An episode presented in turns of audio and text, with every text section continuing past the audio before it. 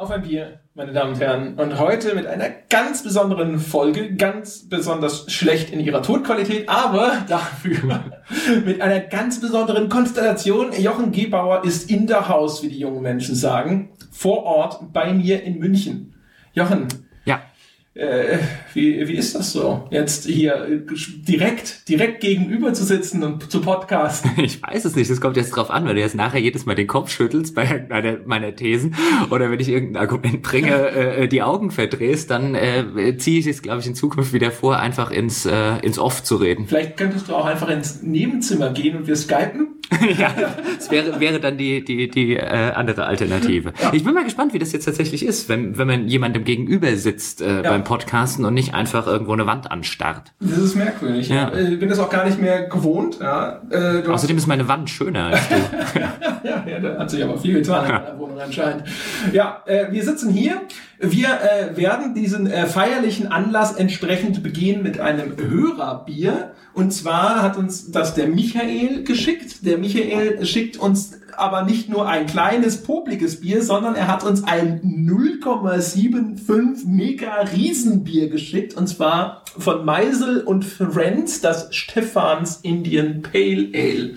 Ja, auch noch ein ziemlich ordentliche mit Umdrehungen. 7,3% Alkohol lese ich da drauf. Mhm. Aber das ist genau, das ist ja so eine Zwei-Personen-Flasche. Deswegen, wenn wir das jetzt heute testen. Ich sag mal ganz kurz was zu der Soundqualität. Wir hatten eigentlich vor, uns von eurer wunderbaren Patreon-Kohle schön Headsets zu bestellen, um damit dann diesen Podcast in Zukunft zu bestreiten und vor allem auch hier zu zweit dann so jeder mit seinem eigenen Mikro zu sitzen. Aber leider hat das nicht geklappt. Die haben nämlich dann, also die Firma, wo ich das bestellen wollte, hat dann tatsächlich nicht die, äh, die diese Bestellung nicht bekommen. Ja, und dann habe ich nachgefragt und dann hieß es so, ne, wissen wir nichts von, aber Sie können das ja einfach normal bestellen, aber dann war schon alles zu spät sozusagen. Ich gieße jetzt mal das zweite hier so direkt in die Mikro ein. Sieht auf jeden Fall schon gut aus. Ja, und deswegen müssen wir jetzt halt äh, mit einem Standmikrofon in der Mitte zwischen uns aufnehmen. Deswegen sorry, wenn die äh, Soundqualität heute nicht ja. so gut ist wie sonst immer. Ganz genau, ja. Also das ist eigentlich das Mikro, mit dem ich immer arbeite, aber dadurch, dass wir uns jetzt hier gegenüber sitzen, dem Ding gegenüber und so, da ist jetzt auch, äh, ich habe nur einen Popschutz, das heißt, wenn es ab und zu mal ins Mikro pustet und so weiter, da können wir dann auch nichts machen. Da müssen wir heute alle durch, damit wir jetzt das tun können, was wir sonst nie tun können. Wir können nämlich anstoßen. Sehr, Sehr schön. Es sieht auf jeden Fall schon fantastisch aus. Ja, ne? Also ich mag diese Bernsteinfarben. Ja, ja. Hm. Ach ja. Oh. Mhm. ja. Also man merkt, dass da ein bisschen Alkohol drin ist. Mhm. Das ist aber ein sehr leckeres Pale Ale. Mhm. Mhm. Geht genau in die Richtung, die ich gerne mag. Ist ein bisschen bitter, was ich, was ich gerne mag. Nicht so blumig im Nachgeschmack, wie manche, manche Pale Ales das sind. Ja. Jetzt habe ich nur, müssen wir ein schlechtes Gewissen haben, weil es ist ja Stefans Indian Pale. Haben wir es jetzt dem Stefan weggetrunken?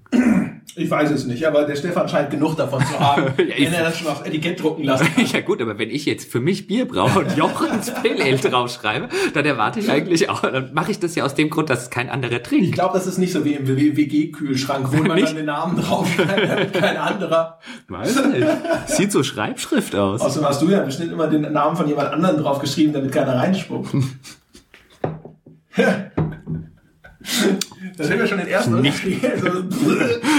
Ist aber gut, auf was für Ideen du offensichtlich in WGs schon gekommen bist. Ich habe noch nie in der WG gewohnt, deswegen ich äh, nie keine lange. Ahnung. Ich, das nächste, woran ich mal kam an, an ein WG-Erlebnis, war in der Grundausbildung bei der Bundeswehr auf der mhm. auf der gemeinschaftlichen Stube. Mhm. Und auch da hat man schon meine WG-Tauglichkeit dadurch zum Beispiel gesehen, dass ich mir nie mein Bett selber gemacht habe, weil die äh, Stubenkameraden keinen Bock hatten, einen riesen Anpfiff zu kriegen. und deswegen wurde mir jeden Morgen das Bett gemacht ah. von den anderen. Sie haben alle einmal geguckt, wie ich es gemacht habe, und dann gesagt, da geht er weg. Ja, ich dachte, mhm. das ist wie in so einem Knastfilm, wo du dann deine Bitch hattest. Nein, die waren alle sehr cool. Ja. Rüdiger, was geht mit meinem Bett? Entschuldigung. Die waren, die waren alle sehr cool. Würde mich echt mal interessieren, was aus denen geworden ist. Alle tot. du Sack. Ich sag das einfach mal. Genau. Sollte, sollte zufällig irgendjemand aus meiner Grundausbildungsstube äh, äh ja. diesen Podcast hören, dann bitte melden. Ja, ja. Und, äh, genau. Ja, erzählt uns Haben wir übrigens viel Bier getrunken auf dieser Stube. Das ist die an, an, anders war die Scheiße ja auch nicht zu ertragen. Nach allem, also ich bin ja Zivi, aber nach allem, was ich gehört habe, war das der Hauptgrund, zur Bundeswehr zu gehen. Also einer, der war kürzer, gab mehr Geld und viel Bier. Ja, na, siehst du. Super. Ja, der Michael hat übrigens auch gesagt, dass er, dass er glaubt, dass es ein sehr feines IPA ist. Ich gebe ihm recht. Wofür steht eigentlich IPA? Ich weiß es gar nicht. India Pale Ale. Oh, da hätte man drauf kommen können. ne? Naja, schon. Schade. Naja, gut. Ich habe hab ich nicht in der letzten Folge oder so vorgelesen, wie das überhaupt entstanden ist auf der Rückseite der Flasche, die ich von dem Bier, was ich damals getrunken habe. Da, äh, Also da sieht man wieder, wie du mir zuhörst. Also komm, jetzt fangen wir mal an, hier über, über Spiele und so zu reden, oder? Ja, das machen wir. Ich will noch ganz kurz einwerfen, wir haben Nachschub hier, weil wir ja auch zu zweit sind. Das heißt, wenn, falls uns das, äh, das Stefans Bier ausgeht, ja, dann habe ich hier noch ein Stauder stehen. Das hat uns ein anderer Michael geschickt. Uns beiden, aber nur, nur meines steht hier. Eigentlich ist es ja ein Skandal. Eigentlich dürfen wir das gar nicht trinken, weil dann trinken, trinkst du das am Ende und hast noch eins zu Hause. Das geht ja eigentlich nicht. Ja, und ich habe noch ein Einstöck Icelandic White Ale also das sind so unsere Backup-Biere, zu denen kommen wir dann vielleicht noch später. Wir reden heute über Tomb Raider. Tomb Raider. Rise of the Tomb Raider, Rise of the Tomb Raider. um genau zu sein. Also quasi Tomb Raider 2, Tomb Raider Reboot 2 sozusagen. Sozusagen. Sozusagen. Wir haben das gespielt. Äh, ich habe es durch, du hast nicht ganz durch. Ich habe etwa die Hälfte gespielt, aber ich bin der Meinung, also du kannst dann vielleicht über den die die, die späteren äh, äh, Story-Sachen und das Ende noch ein bisschen was erzählen. Ähm, ich bin allerdings der Meinung, dass äh, ich genug von dem Spiel gesehen habe, um es vernünftig einordnen zu können. Ich, äh, Gebe aber zu, nicht durchgespielt Kann sagen, ja, hast du. Gebe aber zu, es nicht durchgespielt zu haben. Ich hatte aber überraschend viel Spaß damit. Wir sollten vielleicht hinzufügen, das ist jetzt das, äh, äh, wir haben einen Key von äh, Square. Square. bekommen. Das zweite Mal. Genau, das zweite Mal und finden zum zweiten Mal ihr Spiel gut. Ja, äh, ich äh, finde das auch ehrlich gesagt sehr bedauerlich. Ja. äh, ich habe aber ehrlich gesagt, ich habe dem Square PR Manager tatsächlich in die E-Mail sogar reingeschrieben. So hier, äh, guck mal, hier ist der Link zu dem Life is Strange Podcast, den ich dir eigentlich damals versprochen hatte und das Monate nicht gehalten habe, weil ich nicht mehr dran gedacht habe, weil ja immer auch so ein großer Abstand zwischen unseren Aufzeichnungen und der Ausstrahlung ist. Und dann habe ich ihn äh, nach diesem äh, Tomb Raider Key gefragt und habe gesagt, hier, nur damit du es weißt, das erste Tomb Raider, ich habe die Story gehasst. Ja, nur, dass du schon mal Bescheid weißt. Und dann kam tatsächlich ewig keine Antwort. Und ich habe schon gedacht so, ah, hättest du das besser nicht reingeschrieben. Aber dann kam tatsächlich irgendwie dann echt mit einiger Verzögerung doch noch eine E-Mail. Da war dann vielleicht so der Abverkauf durch. da, ja, da war die Verkaufskurve schon so am Fallen, dass sie sich gedacht haben, jetzt ist auch egal. Gottes Willen nicht zum Release. Ja, genau. Warte, bis wir nur noch fünf Stück verkaufen pro Tag oder so. Ja, und dann kam tatsächlich noch eine E-Mail mit einem Key. Also wir bitten ja normalerweise immer darum, wenn es geht, irgendwie am besten zwei, damit wir uns das nicht auf einem Steam-Account teilen müssen, wo dann irgendwie äh, alle in den Offline-Modus wechseln müssen und so. Aber dann haben wir uns den halt jetzt geteilt und haben es gespielt und es war okay. Und da ist uns aber auch gleich tatsächlich was aufgefallen, nämlich dass das blöde Ding noch zu irgendwelchen anderen Servern verbinden will und gar nicht im Offline-Modus spielbar zu sein scheint. Genau, es, also das hatte ich auch, weil ich habe es installiert und Ja. äh, wollte dann in den Offline-Modus wechseln, damit wir eben nicht uns äh, kurz schließen müssen beim Spielen. Gehst du jetzt offline, ne, ne, und wirst aus dem Spiel geworfen oder so oder aus Steam geworfen und habe auch als erstes festgestellt, okay, dann- und es steht dann dafür den ersten Start müssen sie es im äh, äh, Online-Modus. Dann dachte ich, okay, dann machst du es halt für den ersten Start. Beim zweiten, dritten, vierten oder 24. Start will er das aber immer noch. Also offensichtlich ist das ein Always-On-Spiel. Ja, ich habe also zumindest ein, äh, du musst on sein, es zu starten, Spiel. Ähm, Das hat mich echt tatsächlich auch irritiert. Erstens, weil ich nämlich auch diese Meldung bekommen habe. Vielleicht, also vielleicht ist das auch auch eine Besonderheit, weil wir da irgendwie zu zweit auf dem gleichen Steam-Account rumasen, wo dann ständig andere IPs sind und der dann jedes Mal denkt, wenn du von einem anderen Rechner kommst, jetzt musst du dich aber neu anmelden und wenn du es, aber ehrlich gesagt, ich habe es ja am Schluss dann äh, relativ exklusiv gespielt. Du hast ja dann irgendwann aufgehört und ich habe es dann aber noch durchgespielt und es kam trotzdem, wenn ich äh, nicht wenn ich, wenn ich im Offline-Modus war, meine ich. Also ohne es nochmal überprüft zu haben, auf jeden Fall, das ist ein bisschen ätzend, weil ich glaube, es gibt mehr Menschen wie uns, die sich so einen Steam-Account teilen. Ich teile mir meinen zum Beispiel auch mit meinem Bruder, der jetzt halt einfach noch Student ist und einfach nicht so viel Kohle verdient und deswegen macht es halt auch einfach Sinn, dass er den mitbenutzen kann. Vielleicht sollten wir da vorsichtig sein, weil wir gegen die Steam-Nutzerbedingungen verstoßen und das jetzt hier offiziell zuge... Äh, ja, ist gut. Die Steam-Nutzerbedingungen verstoßen auch gegen diverse Menschenrechte, glaube ich, und es interessiert keinen. Also von daher. Wo, und ähm, jetzt lange Rede, kurzer Sinn, wenn man das dann mal gestartet hatte, was mir als erstes aufgefallen ist, also jetzt haben wir ja schon gesagt, hier zweimal Key von Square bekommen, zweimal Spiel gut gefunden, sollten wir uns nicht zur... Äh, Es, äh, ja, ja. Sonst denken die Leute noch, wer und so weiter. Ja. Weißt du, wie das ist? Ja, ja, ähm, wie schnell es hier auch geht bei uns in der Branche und so. äh, ja, ja, ja, ja, ja, da können andere auch ein Liedchen von Da singen. ist der Podcast ja kaum, nicht mal ein Jahr alt und schon ist er korrupt. Ja, genau. ähm, ich fand den Ersteindruck des Spiels, man sagt ja immer, äh, äh, Ja. für den Ersteindruck gibt es keine zweite Chance. Der Ersteindruck des Spiels, nämlich der Hauptbildschirm, der dann aufgeht, wenn du das Spiel startest, Mhm. habe ich gedacht, oh mein Gott, was habe ich hier für eine PC-Umsetzung vor mir? Das ist wahrscheinlich der hässlichste Startbildschirm, wo der auch irgendwie wirkt wie in zwei Minuten zusammengeklöppelt. Also was sowohl die Schriftarten angeht, die da dran hat man halt ein Bild hingeklatscht.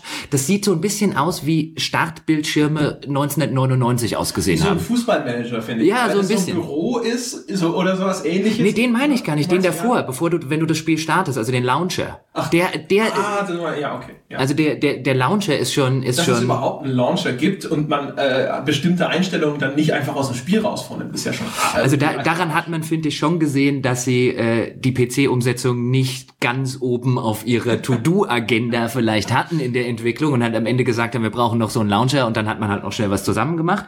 Ähm, da dachte ich schon, oh, oh, oh, mal gucken, was mir da für eine PC-Umsetzung blöd. Aber wir haben es ja schon vorweggenommen ein bisschen. Ich fand's, also die Hälfte, die ich jetzt gespielt habe, gerade spielerisch überraschend gut. Also das war vom, vom reinen Spaß her, den ich mit, dem, mit, den, mit den spielerischen Passagen hatte, kann ich mit Fug und Recht sagen, eines der besten Spiele, die ich im, in den letzten Monaten gespielt habe. Also ich fand es auch spielerisch sehr gut. Also es ist wirklich ein sehr angenehmes, spaßiges Actionspiel. Also kann man echt nicht anders sagen. Die Story fand ich nicht so schlecht wie beim Vorgänger, aber ich fand sie immer noch schlecht. Da muss ich jetzt sagen, also beim Vorgänger bin ich komplett bei dir. Also diese ganze Geschichte, die sie ja beim Vorgänger versuchen, dieses, diesen, diesen Aufbau der, der, der zerbrechlichen Lara, die dann irgendwie im Laufe des Spiels äh, erwachsen wird. Also von innerhalb von fünf Minuten. ähm, und die sich komplett mit dem Gameplay gebissen hat. Ja. Also du hast halt zehn Leute erschossen und beim elften in der Story-Sequenz, den sie dann, den du dann im, im, im Rahmen einer Zwischensequenz umbringst, bricht dann Lara in Tränen aus.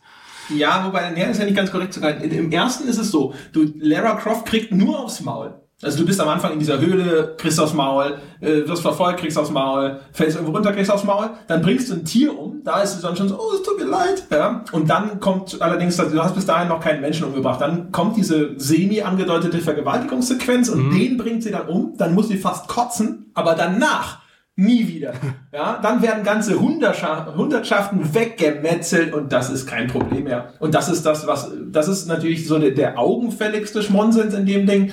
Aber äh, das war von vorne bis hinten. Also auch, da sind dann diese Figuren, diese Freunde von dem Schiff, die du beschützen sollst, äh, wo irgendwo eine emotionale Reaktion hergestellt werden soll, die existiert einfach nicht, weil die Typen kennt man nicht, die sind mir auch egal, das sind alles irgendwelche Cardboard-Cutouts.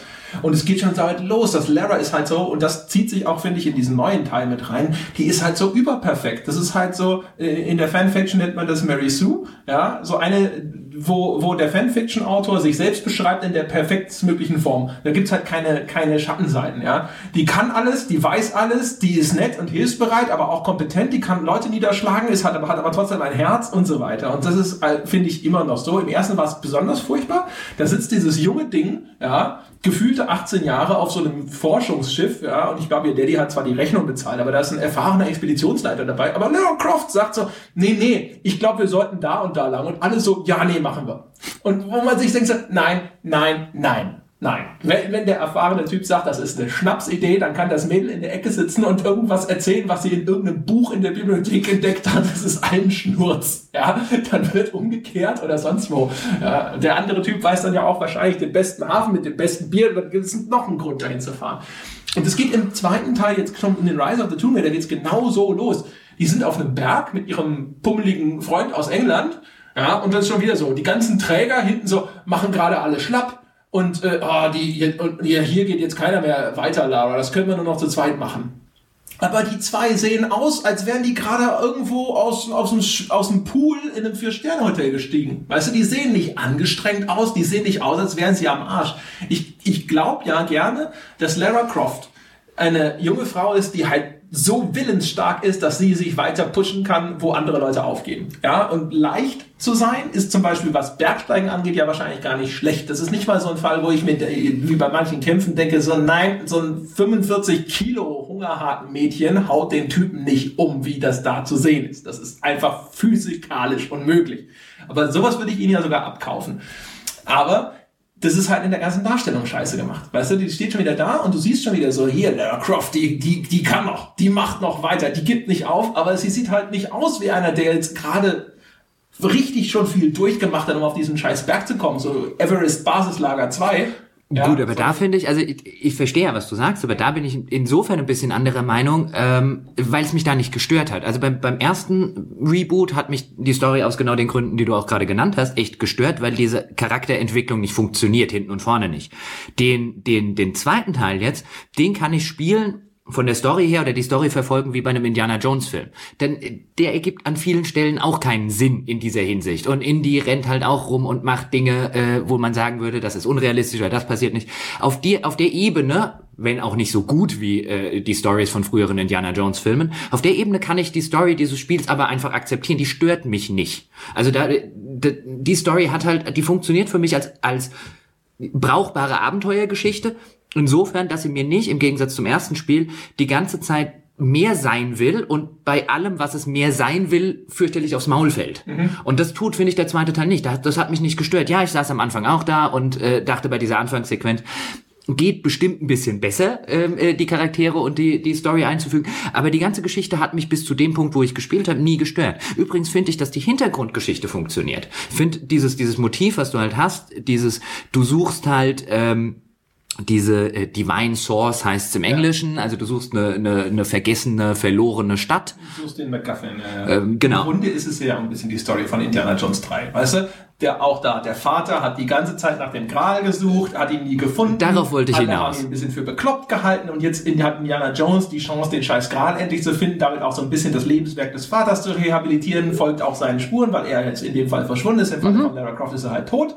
Ja, und, äh, Aber das finde ich ja. funktioniert, dieses, äh, wie du es gerade schön beschrieben hast, dieses Lebenswerk des Vaters vollenden ähm, und ihn, ihn äh, post äh, mortem noch zu, ähm, zu rehabilitieren und auch in den Augen von, von Lara Croft selber, also das spielt ja zumindest unterschwellig schon so eine, eine leichte Rolle, dass sie halt früher ähm, äh, ihn auch so ein bisschen für einen für einen Trottel gehalten hat, äh, bis er dann gestorben ist und das jetzt also so ein bisschen auch für sich selber wieder gut machen will. Dieses ganze unterliegende Motiv, das finde ich funktioniert für mich brauchbar und ausreichend gut. Also, also es stört mich einfach beim Spielen nicht. Die Story hat mich nie gestört und vielfach stören mich ja. Wir haben jetzt so oft über Stories hier in diesem Podcast äh, ja. geredet und vielfach stören mich Geschichten Insbesondere dann, wenn sie mehr sein, äh, äh, mehr sein wollen und irgendwie einen gewissen, einen gewissen literarischen Anspruch äh, erheben und das aber nicht gut umsetzen. Dann ist mir so eine Story wie jetzt bei Rise of the Tomb Raider wesentlich lieber. Die will nie viel mehr sein, als sie ist und als das funktioniert sie.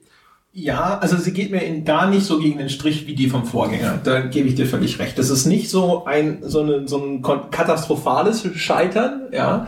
Aber also erstens, da habe ich den Vorteil, dass ich das fertig gespielt habe, weil das Ende, ich werde jetzt übrigens spoilern, ich sag's mal, ja, ich spoiler da jetzt mal hart.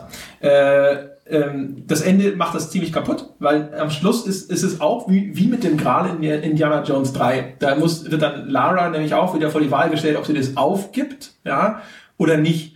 Und das macht sie dann halt zu mir nichts, dir nichts, weil äh, am Schluss äh, stellt sie dann fest, ja, also die, die Divine Source, die verleiht auch übrigens wieder Gral vermeintlich Unsterblichkeit. Mhm. Und dann, äh, aber ohne eine großartige Herleitung. Die ganze Zeit rennt die rum und sagt, ich will dahin, ich will das finden, ich will das finden, ich will das finden. Und dann hat sie es und dann auf einmal, ohne dass das vorher, dass da ein Wandlungsprozess nachvollziehbar wäre, steht sie da und sagt, nein, die Menschheit ist nicht bereit dafür, unsterblich zu werden, das lassen wir mal. Und das ist halt so, was ist denn jetzt mit deinem Lebenswerk von deinem Vater und wann genau sind dir denn diese Zweifel gekommen, dass das niemand großartig haben sollte? Ja, aber das kannst du auch Indiana Jones 3 vorwerfen. Ja, aber ich finde. Die, die, machen das vielleicht ein bisschen besser und ja. dann hilft es natürlich auch, wenn du wirkliche Schauspieler hast, die auch noch schauspielern können und die Wandlung vielleicht besser verkaufen können als eine computergenerierte Figur. Aber wenn wir rein vom Story-Konstrukt reden, finde ich, kannst du genau das gleiche Argument auch bei Indiana Jones 3 aufmachen. Und ich finde auch da wäre es, wäre es durchaus ein valides Argument. Ich würde halt sagen, auch der Film funktioniert, ist einer meiner Lieblingsabenteuerfilme. Ich würde da nie, da kannst du nichts Großartiges reininterpretieren. Der unterhält halt einfach sehr gut für seine Laufdauer und genau das ist, finde ich, was, was Tomb Raider auch macht. Finde den also Indiana Jones 3 finde ich fantastisch. Finde ich, ist einer der besten von diesen Popcorn-Filmen, die je gemacht wurden. Mhm. Großartig. Ich liebe den von vorne bis hinten, der dritte Teil. Aber äh, bei, also bei Indiana Jones 3 ist es ja tatsächlich nochmal ein ganz anderer Zwiespalt, weil da ist es ja so, dass dann der Vater sagt so, hey komm, lass gut bleiben, weil du, du gehst dabei drauf. Ja, es ist ja erkennbar sozusagen, äh, wenn, wenn er weiter versucht, diesen scheiß Gral da zu erreichen, dann äh, kann ihn sein Vater nicht mehr halten und dann geht er dabei drauf. Das ist ja das Ding. Das Ja, die aber da- Verlockung des Grals, der soll er widerstehen und sein Vati zieht ihn da ja raus. Ja gut, aber das ist ja lediglich ein Deus Ex Machina in einer gewissen Ebene, wo man halt sagt, äh, da drückt sich ja der Film einfach darum, was macht man denn am Ende mit dem Gral? Und äh, einerseits wollen ihn die Nazis, ich meine, das äh, genauso solche solche Nazis in in der äh, Hinsicht, also in der äh, äh, metaphorischen Hin- Hinsicht gibt's ja auch bei Tomb Raider. Ähm, das brauchst du ja bei den Abenteuergeschichten immer, also die Bösen, die halt auch den Gral wollen, weil am Ende eben immer dieses Dilemma steht.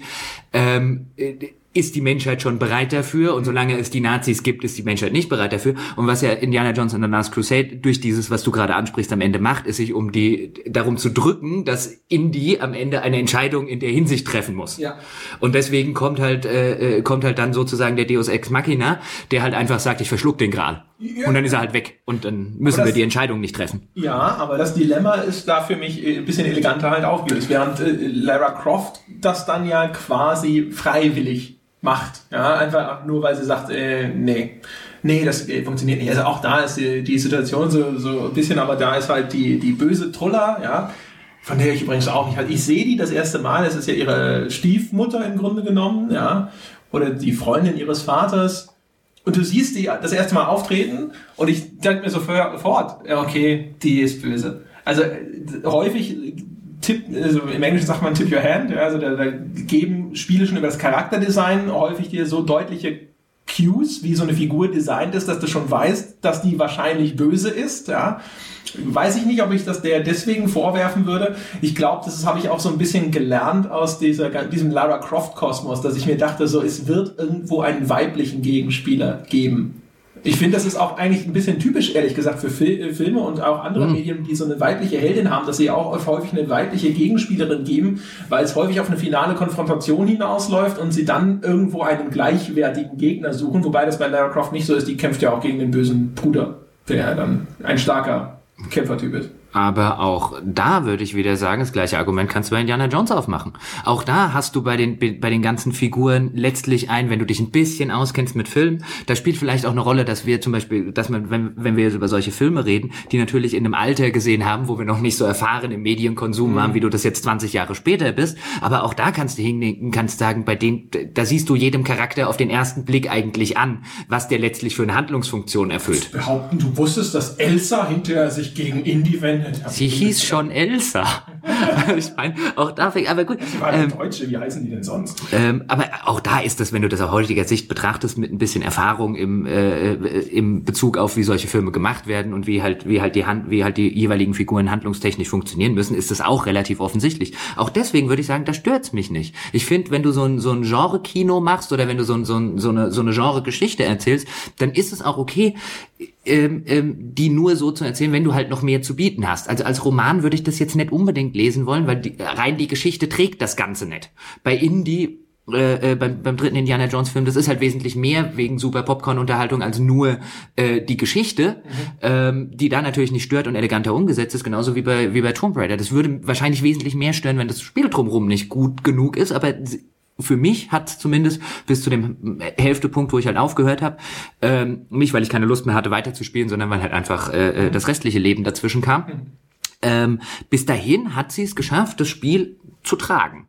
Ja. Sie muss nicht viel schultern, aber das, was sie schultert, äh, äh, schafft sie. Also da hat, das hat mich einfach nie gestört. Das war jetzt nie so eine Story, wo ich sage, ich will jetzt unbedingt wissen, wie es weitergeht, weil ich kann mir denken, wie es weitergeht. Ich weiß bei jeder Figur, die auftaucht, welche Funktion sie in der Handlung zu erfüllen hat. Genau auch wie der, wie heißt er doch gleich, Jacob hieß er, glaube ich.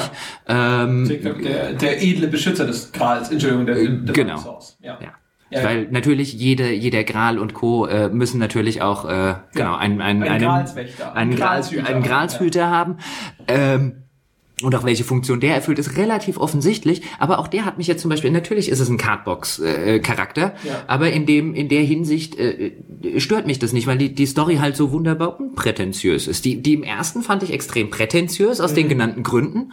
Ähm, die hier ist das ein Spiel, was für mich einfach nur eine, eine Abenteuergeschichte erzählen will. Und wenn es nur um die Geschichte ginge, wie gesagt, wäre wär sie mir zu dünn.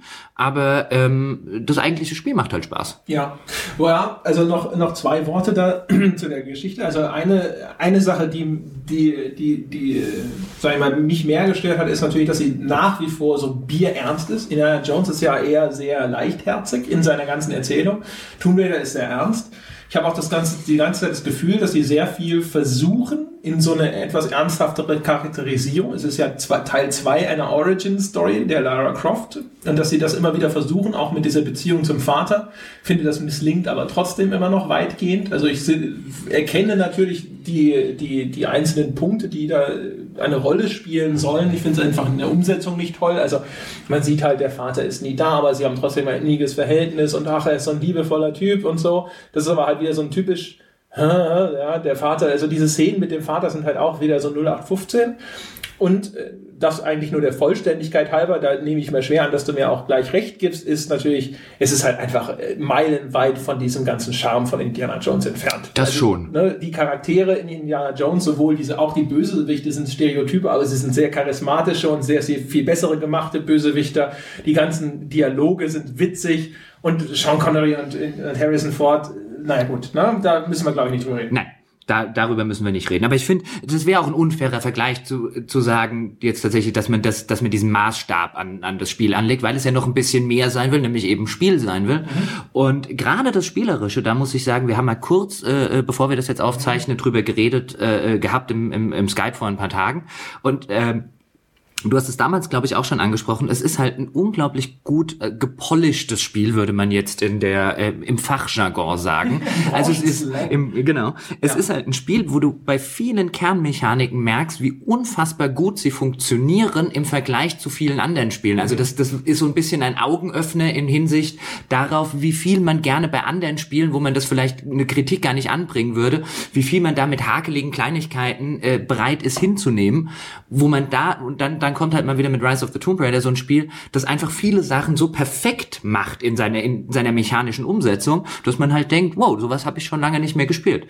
Wie ein Beispiel wäre zum Beispiel das Cover-System. Mhm. Das finde ich halt, das ist jetzt kein besonders komplexes Cover-System. Also es ist halt einfach, das Spiel schaltet in gewissen Abschnitten in so eine Art Stealth-Modus. Und äh, wenn du in den Stealth-Modus Abschnitten bist, ähm, dann, dann hast du ja, wenn du in die Nähe von, von äh, Deckungsobjekten gehst, gehst du halt automatisch in Deckung. Mhm. Und bei extrem, bei so gut wie allen anderen Spielen nervt mich diese Mechanik, weil sie nie perfekt funktioniert, weil du dann, warum geht er jetzt da nicht in Deckung, aber hier gehe ich plötzlich in Deckung, warum hänge ich hier in der Deckung fest, dann will ich aber aus der Deckung wieder raus und dann muss ich irgendeine Taste drücken und, und, und, und, und. Und das führt dazu, dass viele Spiele gerade viele von diesen Action-Adventures heute so ein, so ein mehr schlecht als recht funktionierendes Deckungssystem haben. Und dann spielst du Rise of the Tomb Raider und dann hast du ein Deckungssystem, bei dem mir das, bei dem dir das einfach nie passiert. Das funktioniert immer so, wie es soll. Mhm. Ja, ja das, das ist einer von mehreren Aspekten, genau. die man da fast nicht genug loben kann. Ich äh, weiß gar nicht, ich dachte, ich hätte es sogar im Podcast mal sogar gesagt, dass ich normalerweise eigentlich immer dafür plädiere, Deckungssysteme zu machen, wo ich eine Taste drücken muss, um in Deckung zu gehen. Einfach weil ich tatsächlich genau die gleiche Erfahrung gemacht habe, dass ich ansonsten häufig Objekten begegne, von denen ich denke, dass ich dort ja eigentlich in Deckung gehen können sollte. Das ist aber nicht so. Mhm. Das passiert mir tatsächlich auch bei Rise of the Tomb Raider nicht. Und das Deckungssystem dort ist wirklich, wirklich gut umgesetzt. Also du hast völlig recht. Und das liegt daran, dass das Spiel insgesamt so gut lesbar ist. Ja. Also einerseits werden andere sagen, hey, hey das, das äh, kritisiert man ja auch gerne. Das habe ich bei Firewatch zum Beispiel getan, dass zu viele Elemente in der Umgebung äh, sehr klar als Spieldesign-Elemente erkennbar sind. Mhm. Ja, also dass, ich, dass, man, dass man halt sieht, ah, diese viereckige Kante, ja, diese ganz gerade Kante an dem Stein mit so einer weißen Umrandung, das ist was, wo man hochklettern kann.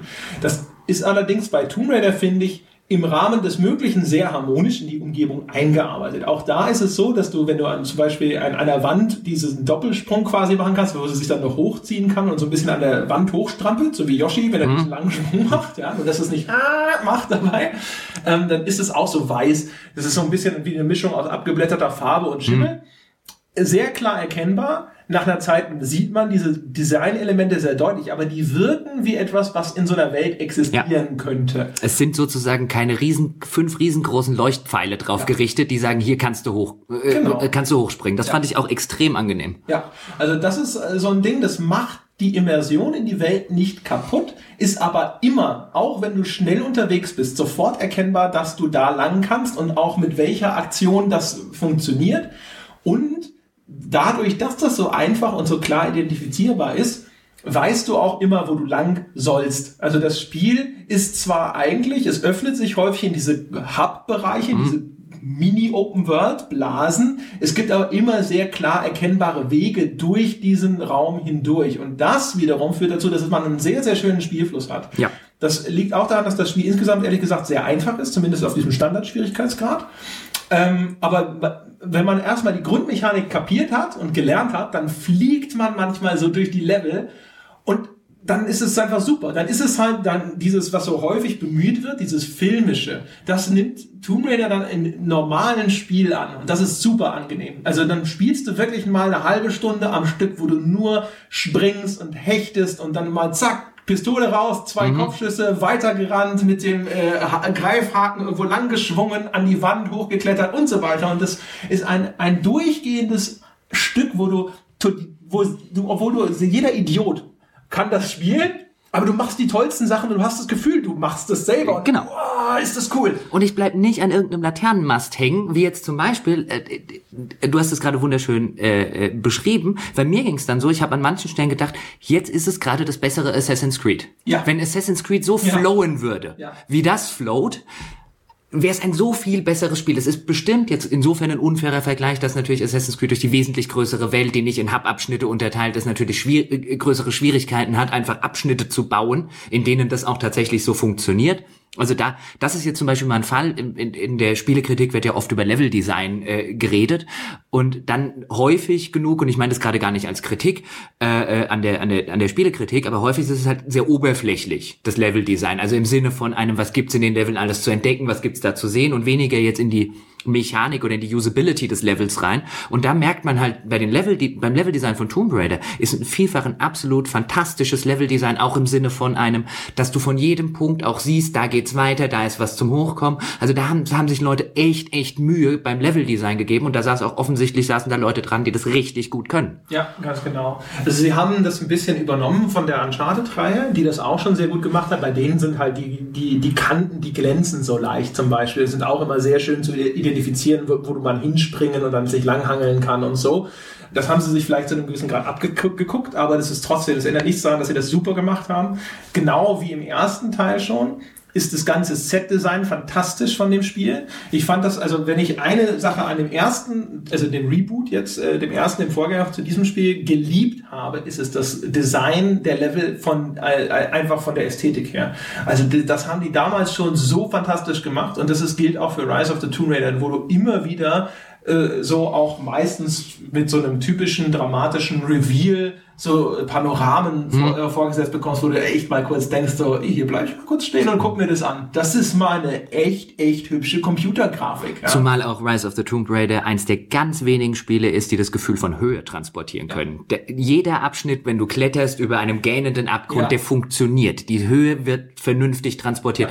Und äh, da bin ich jetzt ja kein Experte im Hinblick darauf, wie kriegt man das tatsächlich mechanisch hin. Da müsste man dann wahrscheinlich wirklich äh, äh, äh entsprechende äh, kompetente Designer fragen, aber das scheint ja was Schwieriges zu sein. Mhm. Da müssen wahrscheinlich die Proportionen richtig stimmen, du musst den richtigen Kamerawinkel haben und, und, und. Und das fängt das Spiel perfekt ein. Du hast dann relativ am Anfang so eine sehr lineare Kletterpassage mhm. und schon da hatte mich das Spiel. Ja. Da hatte es mich auf eine Weise, ich finde das hier gerade cool, ich habe echt das Gefühl, ich könnte hier runterfallen und dann wäre ich tot. Äh, äh, und natürlich, du hast vorher zum Beispiel gesagt, das Spiel sei sehr einfach ähm, vergleichsweise einfach ist es, ja. Ähm, ab und zu kann man halt mal in solchen, in solchen Passagen, wenn um dich rum alles zusammenbricht und so weiter, kann man sterben, aber dann wird man sofort wieder per Autosave an die nächste Stelle gesetzt. Aber wenigstens kann man sterben. Ich weiß gar nicht, wann ich im letzten Assassin's Creed mal gestorben bin. Und das nicht drauf basierte, also kein Tod auf Basis von einem, dass ich halt nicht auf, total nicht aufgepasst habe und halt von irgendeinem riesenhohen Gebäude runtergefallen bin. Mhm.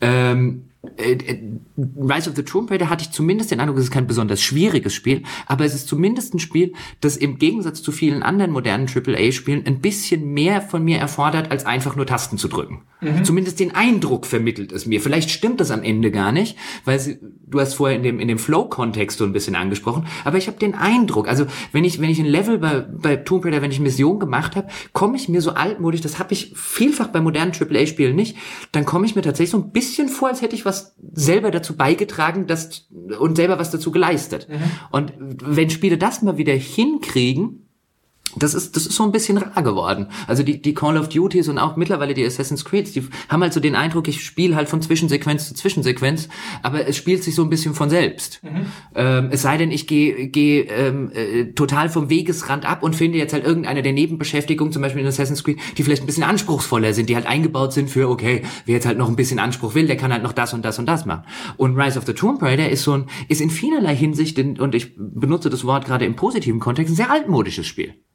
Ja, äh, also ehrlich gesagt, also bei, bei Tomb Raider, ich habe, hab, ähm, ich glaube, das ist auch so ein Ding, Press X to win, ehrlich gesagt. Also ich hatte schon den Eindruck, dass das nicht sonderlich anspruchsvoll ist. Also ich hatte nicht, nie dieses Gefühl, von, äh, dass ich was wirklich erreicht habe. Also nicht, es ist nicht wie bei Dark Souls oder Bloodborne. Nein, nein, nein, nein, nein. Ich habe so, wow, jetzt habe ich echt was Hartes geschafft.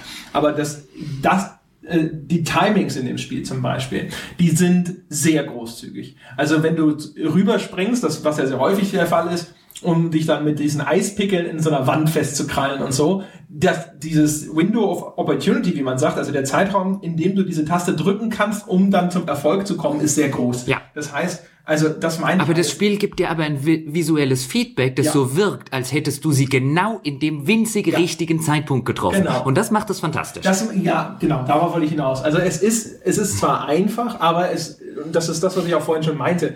Du hast das Gefühl, du machst die ganze Zeit einfach so cool so, so coolen Scheiß, ja, weil es halt auch super, super animiert ist. Mhm. Also wirklich die ganze Animation, das war auch schon im Vorgänger so, sind fantastisch, wenn sie sich dann so mit einer Hand noch gerade so festhält und dann so rumbaumelt und dann musst du halt so Quicktime-Event-mäßig noch X drücken, damit sie sich mit beiden Händen festhält und so. Das ist halt teilweise fast schon pro forma, damit der Spieler das Gefühl dieser Interaktion kriegt. Aber genau an den richtigen Stellen machen sie das. Äh, verglichen mit dem Assassin's Creed ist es halt auch ein äh, Spiel zum Beispiel, du hast recht, dass man in Assassin's Creed selten wirklich stirbt, im Gegensatz zu Tomb Raider, wo man häufig sogar richtig katastrophal stirbt. Also das sind ja richtig üble Sequenzen, wenn sie dann stirbt mal. Aber dann wirst du so so nah zurückgesetzt, dass es ein sehr frustrationsfreies Spiel ja. ist. Und Assassin's Creed ist tatsächlich umgekehrt so, da stirbst du dann gar nicht, aber du musst dann vielleicht nochmal von vorne anfangen. Mhm. Du musst dich zurückziehen, du musst warten, bis die scheiß Wache wieder abgedreht hat und sonst was. Und das ist viel frustrierender, als in Tomb Raider mal 50 Meter nochmal durch die Gegend zu springen, weil es halt auch so geil aussieht. Und dementsprechend ist halt Tomb Raider einfach das viel frustrationsfreiere Spiel. Das ist so ein bisschen bei Assassin's Creed Mario äh, 64 hat das damals meiner Meinung nach angefangen. Da ist es ja auch so, dass man ganz selten stirbt mit Mario, wenn man irgendwo runterfällt. Aber du fängst dann halt wieder am Fuß des scheiß Berges an, von dem du runtergefallen bist. Und das nervt ohne Ende, weil du dann halt die letzten 60 Sekunden oder so nochmal spielst und man glaubt gar nicht, wie lang einem so 60 Sekunden vorkommen können manchmal. Und das macht halt Tomb Raider in der Hinsicht, finde ich, sehr geschickt, indem die halt einfach sich entschieden haben zu sagen, nee, bei uns gibt's dann halt wirklich ein Scheitern, dass wir dann auch noch sehr schön in Szene setzen, ja, mit durch diese brutalen Todessequenzen, die halt irgendwie einen Schauwert haben. Aber dann setzen wir dich so nah wieder hin und dann kannst du es einfach nochmal probieren, dass es nicht wirklich so ein, oh Gott, jetzt muss ich von da nochmal spielen, ist, sondern einfach so, oh ja, dann mache ich halt von hier aus nochmal weiter. Das stimmt. Jetzt könnte man natürlich, äh, sitzt vielleicht jemand zu Hause und äh, äh, sagt sich, aber genau das ist doch alles das, was an modernen Spielen falsch läuft, dass eben sowas gemacht wird. Und da finde ich halt, ist, ist, ist Rise of the Tomb Raider so ein schönes Beispiel von, man muss ja diese Sorte Spiele nicht mögen. Man kann ja auch einfach sagen, ich will was an, ich will was äh, äh, äh, Dark Souliges äh, und in die Richtung, das ist ja legitim. Aber wenn man halt so eine Art Spiel macht, wie es jetzt halt Tomb Raider macht, wenn man halt diesen AAA-Massenmarkt und Co. ansprechen will, dann ist das wenigstens noch eins, das, wo man, wo ich den Eindruck habe, da saß ein Entwickler davor und hat sich gefragt, wie kann ich aber diesen Eindruck vermeiden? Wie kann ich an den, wie, wie, wie können wir das umsetzen, dass es sich eben nicht anfühlt, als spielt sich dieses Ding von alleine? Ja. Und äh, das muss man dann zumindest, oder finde ich, sollte man wenigstens bei, bei Rise of the Tomb Raider anerkennen, weil da fallen mir nicht viele andere AAA-Spiele aus den letzten Jahren ein. Das galt übrigens auch schon für das erste Tomb Raider. Das fand ich auf spielerischer Ebene äh, äh, ebenfalls sehr gut. Ich konnte es halt einfach wegen der Geschichte nicht weiterspielen. Also die, die, die, die fand ich, die fand ich, äh, äh Jetzt fällt mir wieder das äh, affronted wäre jetzt wieder das englische Wort, was mir von dem ja. Deutschen einfällt, damit sich die äh, äh, ja, Leute, die sich draußen gerne. Zu? Ja, ich fand es tatsächlich ein bisschen anstößig. Also ganz extrem formuliert beleidigte es meine Intelligenz. Ähm, womit ich nicht sagen will, dass ich mich für besonders schlau halte, sondern lediglich sagen will, dass das Spiel halt besonders dumme Dinge tat, storytechnisch ab und zu. Ja, und glaubte ähm, aber sie so verbrämen zu können, als täte es was Kluges. Genau. Und äh, das, das, das habe ich halt beim zweiten äh, nicht, aber wie gesagt, beim, beim, beim ersten, das war auf spielerischer Hinsicht auch schon sehr gut. Ähm, das jetzt ist noch ein Schritt besser, weil sie das an den, an den richtigen Stellen gepolished haben. Jetzt mhm. haben wir mhm. Wieder den, den Satz, aber wenn ich poliert sage, klingt das halt einfach irgendwie bescheuert. Ähm, ja. Genau, ausgefallen, verbessert, perfektioniert haben. Ja. Ähm, das, das trifft daraus, darauf echt zu. Und da würde ich halt sagen, wenn die Call of Duties oder manchmal auch die Assassin's Creed, die ich aus andererlei Hinsicht auch sogar noch, sogar noch eher aus der ganzen AAA-Schiene, ich weiß, für viele Leute ist das, ist das das moderne Call of Duty, sozusagen das Assassin's Creed, alles, was da schief läuft. Ich finde, das ist im Vergleich zu Call of Duty eher ein bisschen unfair. Ähm, aus mancherlei Gründen. Aber da würde ich mir wünschen, dass diese Serien das besser hinkriegen würden in, in so einer Richtung, wie das Rise of the Tomb Raider macht. Zumal ein anderes, ein anderer Faktor dort in dem Spiel, du hast ja auch wieder diese, äh, diese Detektivsicht, um es mal in der Batman-Reihe, ja. äh, im Jargon der Batman-Reihe zu sagen. Also du drückst eine Taste und dann werden die, die ja. interaktiven Objekte ja. hervorgehoben. Hexersicht bei. Äh, genau. Und gerade in diesen Action-Adventures ähm, ist das so ein Feature, wo ich immer sage, da erzählen die Entwickler im Vorfeld immer, ja, wer es nicht benutzen will, soll es nicht benutzen. Ich kann mich noch zum Beispiel an Thief erinnern, ja. ähm, wo sich ja die ganzen alten Thief-Fans drüber beschwert haben, dass äh, das plötzlich so geht mhm. ähm, und dass es diese Vision gibt. Und dann kann man sagen, ja, musst du ja nie benutzen. ähm, das ist übrigens ein totaler Cop-Out. Ja, äh, genau. Dann, äh, das ist so wie, ja, natürlich haben wir einen God-Mode eingebaut, aber den können sie ja im Menü deaktivieren. Nee, das ist so ein bisschen was, als würde mir jemand morgens in meinen Kaffee spucken und sagen, ich muss ihn ja nicht trinken. Ja. ja? Das ist halt nicht, das, das Argument finde ich nicht, bin ich kein Fan davon. Aber wenn man es aufmachen wollen würde, ja, wegen mir kann man es sogar aufmachen. Mhm. In vielen Fällen stimmt's aber nicht. Ein Thief zum Beispiel ist so darauf gebaut, dass du dieses Feature benutzt ja. und dass es auch benutzt wird, dass es ohne dem Spiel wirklich was fehlt. Das heißt, du sitzt davor und musst auch noch diesen God Mode benutzen in vielerlei Hinsicht, obwohl du es vielleicht gar nicht willst. Also du musst es dir selber schwer und das, das führt gerade, finde ich, bei erfahrenen Spielern zu einem sehr unbefriedigenden Erlebnis. Und das ist zum Beispiel ein Feature, was ich bei A hat's mich nicht gestört bei Tomb Raider, diese Sicht. Und häufig stören mich diese, mhm. diese Sachen, weil ich halt einfach sage, ähm, also weil ich halt einfach denke, das Spiel verkauft mich da immer ein bisschen für blöd. Und bei Tomb Raider ist es tatsächlich so, ich sehe schon von selber, wie wir es vorher auch angesprochen haben, wo die Punkte im Level sind. Ich benutze es wirklich nur als Feature, dass ich nichts übersehe. Mhm.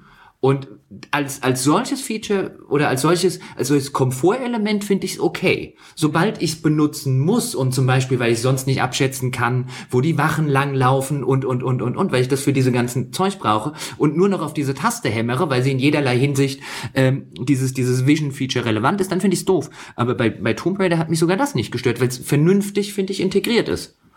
Ja, also äh, auch da wieder, ne, das Spiel ist halt tatsächlich so gut lesbar, dass du es nicht benutzen musst. Also diese ganzen, das sieht man zum Beispiel auch da wieder an diesen Kleinigkeiten. Diese Sträucher mit dieser Heilpflanzen, mhm. Die haben knallrote Beeren.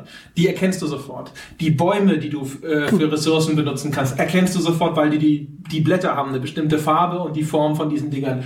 Das ist alles mit sehr, sehr viel Bedacht gemacht. Also die Silhouette von den Dingern oder auch die Farbgebung. Mhm. Das ist übrigens was, was ich, ich glaube schon mal bei, bei Witcher erwähnt habe, wenn es darum geht, den Spieler in Open-World-Spielen irgendwo zu leiten, dass da auch mit sowas agiert wird. Da sind dann Blumen am Wegesrand einer bestimmten Farbe, die klar erkennbar sind, aber die sich trotzdem in die Umgebung harmonisch einfügen und deswegen weißt du, da musst du lang. Oder das berühmte Beispiel ist halt die Farbe Orange als, als äh, Color Coding in Half-Life 2 damals. Und das funktioniert bei Tomb Raider auch sehr, sehr, sehr, sehr gut. Also diese ganze Kommunikation über so visuelle Hinweise, die aber trotzdem echt, also im Rahmen des Möglichen für sowas dann, weil es muss ja auch auffällig und augenfällig sein, harmonisch in die Umgebung eingebettet sind. Das funktioniert wirklich hervorragend. Oder auch zum Beispiel etwas, was äh, The Last of Us schon immer gut gemacht hat, ähm, dass du das Ziel, das du in dieser Etappe erreichen musst, in der Ferne schon siehst und dann, dann darauf zusteuern kannst. Du weißt also ungefähr, ich muss also in diese Richtung durch diesen Level laufen. Auch das macht Tomb Raider. Es zeigt dir im Grunde genommen schon immer, hey, guck mal, da hinten ist so ein großes, auffälliges Gebäude, da wirst du wohl hin müssen. Und dann gehst du da hin und haha, Tatsache, da muss ich auch hin. Und nach einer Zeit kannst du dann sehr intuitiv spielen und brauchst diese Ansicht deswegen nicht. Das vorausgeschickt, ähm, dieses ganze Ressourcensammelsystem ist, finde ich, reine Makulatur. Und das ist nach einer Zeit sehr müßig. Auch wie die, wie viele der Skills, die man freischaltet, finde ich, also, ich glaube, man kann das wahrscheinlich durchspielen, ohne einen einzigen Skillpunkt zu verwenden. Also ich würde bei diesem ganzen, bei diesem ganzen Crafting-System und auch bei dem ganzen Skill-System sagen, ich bin eigentlich immer ein Fan von solchen Systemen. Da kommt so ein bisschen der Rollenspieler immer in mir durch. Ähm, äh, besseres Gear und äh, äh neue Skills und so weiter. Deswegen hat man mich mit solchen Systemen gerne schon. Ich muss mittlerweile sagen, dass sie mir auf den Wecker gehen im Allgemeinen, weil einfach gefühlt jedes Spiel sowas mittlerweile eingebaut hat und es in vielerlei Hinsicht sinnlos ist. Ich finde sogar da macht's Tomb Raider noch besser als andere. Ich alle, habe mich allerdings auch dabei ertappt, dass ich irgendwann gedacht habe, wäre das Spiel echt schlechter, wenn sie das rausgenommen haben und das rausgenommen und das und es wäre kein schlechteres Spiel. Also gerade dieses dieses Ressourcensammeln. Ich habe, das ist so ein Ding.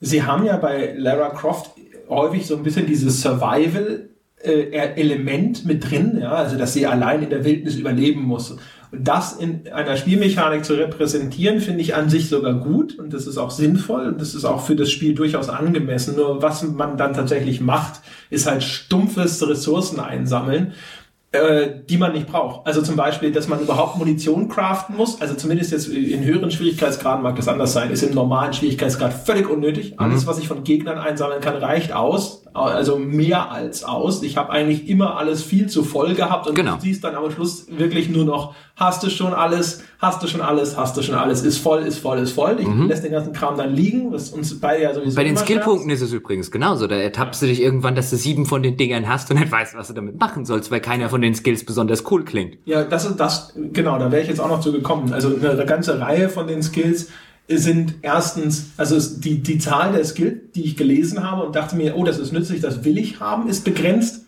Und die Anzahl der Skills, wo ich dachte, oh, wie cool, das will ich haben, ist fast gleich null. Mhm. Also es gab wenig, und das ist echt schade, Dinge, wo ich gedacht habe, so, oh, hoffentlich äh, kriege ich bald die Skillpunkte zusammen, um das freizuschalten, weil das ist bestimmt super. Es gibt so Finisher, die man freischalten kann, aber ehrlich gesagt, zumindest so wie ich das gespielt habe, waren die überflüssig, weil die sind nur im Nahkampf zu gebrauchen und ich habe das überhaupt nicht im Nahkampf gespielt. Das war echt nur so als die allerletzte Lösung, wenn ich halt blöd in einen reingelaufen bin. Ansonsten kommt keiner an mich ran hm. in dem Spiel. Die meisten werden auf Distanz schon weggeschossen äh, du kannst auch mit dem, wenn du ein bisschen auf Stealth spielst, kannst du sie meistens ganz gut ausknipsen.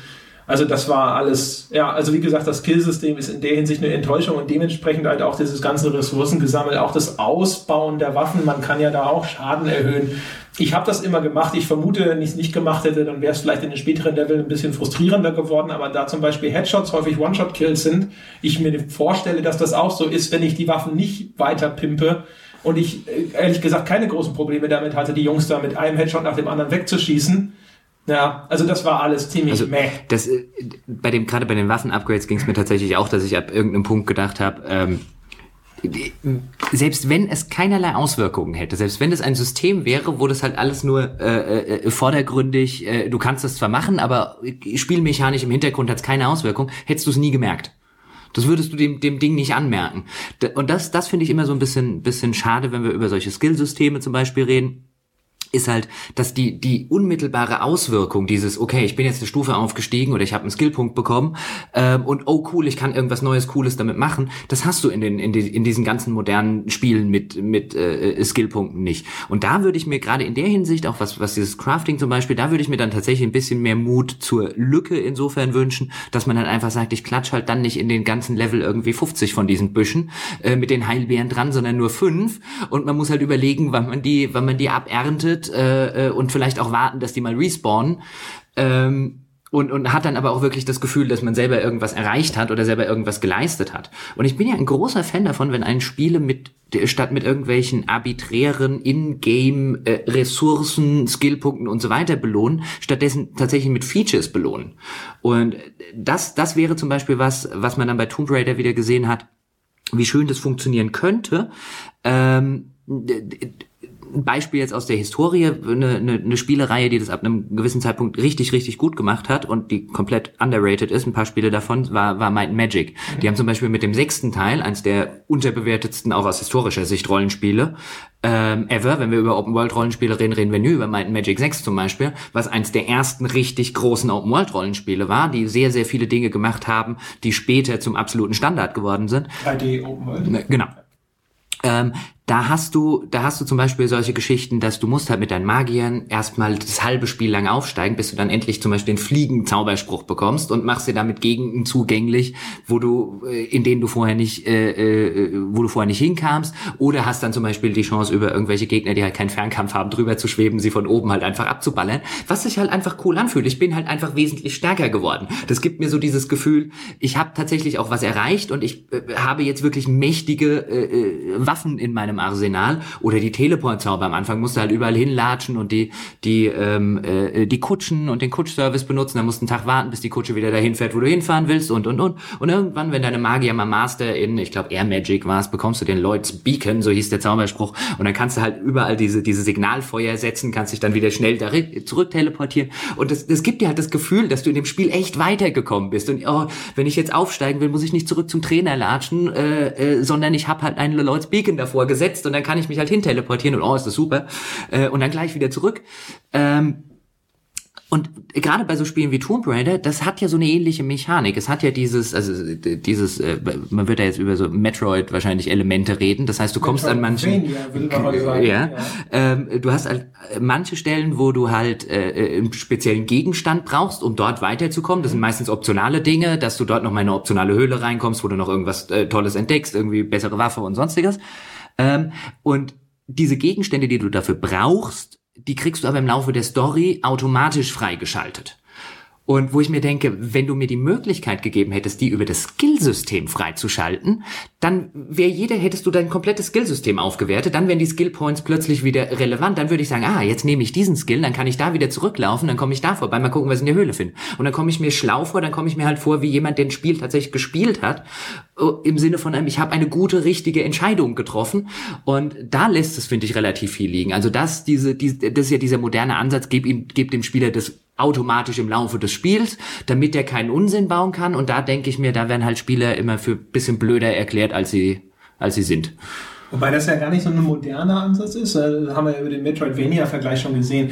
Im Grunde genommen finde ich das eigentlich löblich. Das habe ich ja schon äh, gelobt bei, bei der Zelda-Reihe, dass du dann ein neues Game Design-Element, eine neue Spielmechanik bekommst. Dann kannst du sie gleich ausprobieren und am Schluss musst du das kombinieren. Tomb Raider versucht es auch so ein bisschen.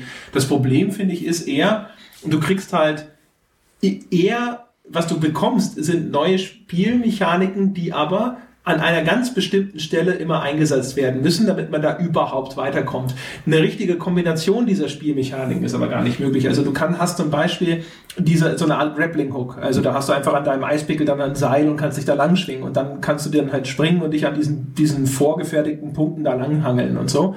Aber es ist nicht so, dass das Spiel jetzt es dir dann auf einmal ermöglicht, dadurch tolle Tricks zu machen, die du vorher nicht machen konntest, sondern du kannst jetzt halt an der Stelle weiter, an der du vorher nicht weiterkommen konntest. Und deswegen muss es dir das auch geben, um halt die Progression zu ermöglichen. Der Witz ist tatsächlich, und das ist auch eine Kritik, die ich schon am ersten Tomb Raider hatte und wo ich nach wie vor nicht verstehe, warum sie das so machen, dass die, die Gegenden, wo sie tatsächlich eine, eine Kombination und einen geschickten Einsatz und ein Verständnis der verschiedenen Spielmechaniken erfordern, die haben sie tatsächlich gated, die sind einzeln in diesen Challenge-Tooms versteckt. Die Challenge-Tooms sind teilweise immer wieder die Umgebungen, wo sich das Ganze wirklich wie ein modernes Tomb Raider anfühlt. Also mhm. auch wie die Reihe klassisch war, wo du dich umschauen musst, wo du die Geometrie verstehen musst und wo du äh, erkennen musst, mit den Möglichkeiten, die ich habe, komme ich so da an mein Ziel. Die erste Challenge-Toom, dieses Ice-Ship, die ist fantastisch. Mhm. Die ist optisch super. Also das ist so ein Schiff, das in, also ein altes historisches Schiff, das ins Eis eingefroren ist und du musst dich daran hochhangeln. Die ist wunderschön. Wie man sowas nicht in sein, sein Hauptgameplay integriert, sondern irgendwo an die Seite als optionale Quest immer an den Rand stellt, weil man fürchtet, dass die Leute dann hängen bleiben anscheinend. Das ist die einzige Erklärung, die ich ja. habe.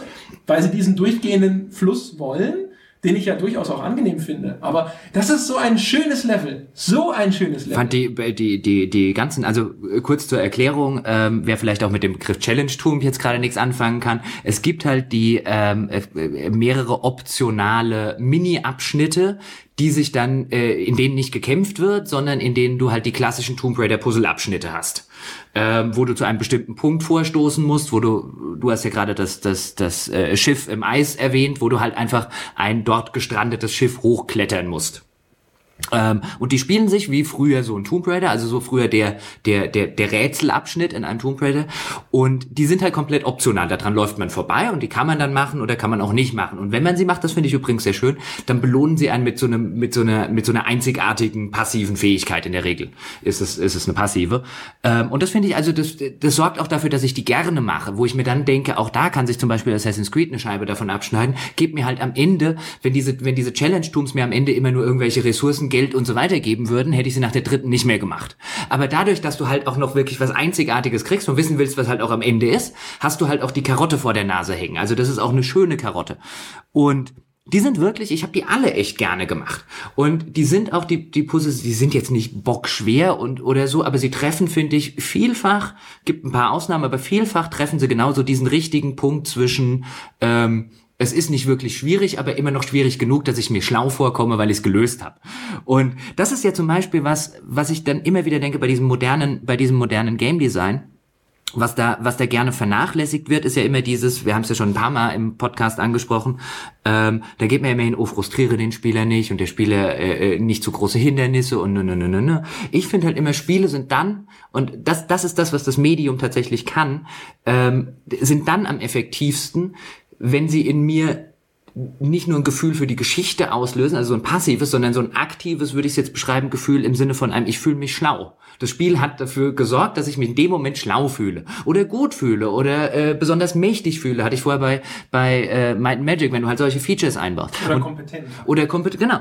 Und ähm, es belohnt mich, also ich werde besser in dem Spiel und ich habe auch das Gefühl, ich habe was geleistet. Und das machen machen diese diese Belohnungstrigger machen Spiele heute heute viel zu selten, weil sie zu viel Angst davor haben, dass die Spieler zu doof sind. Ja.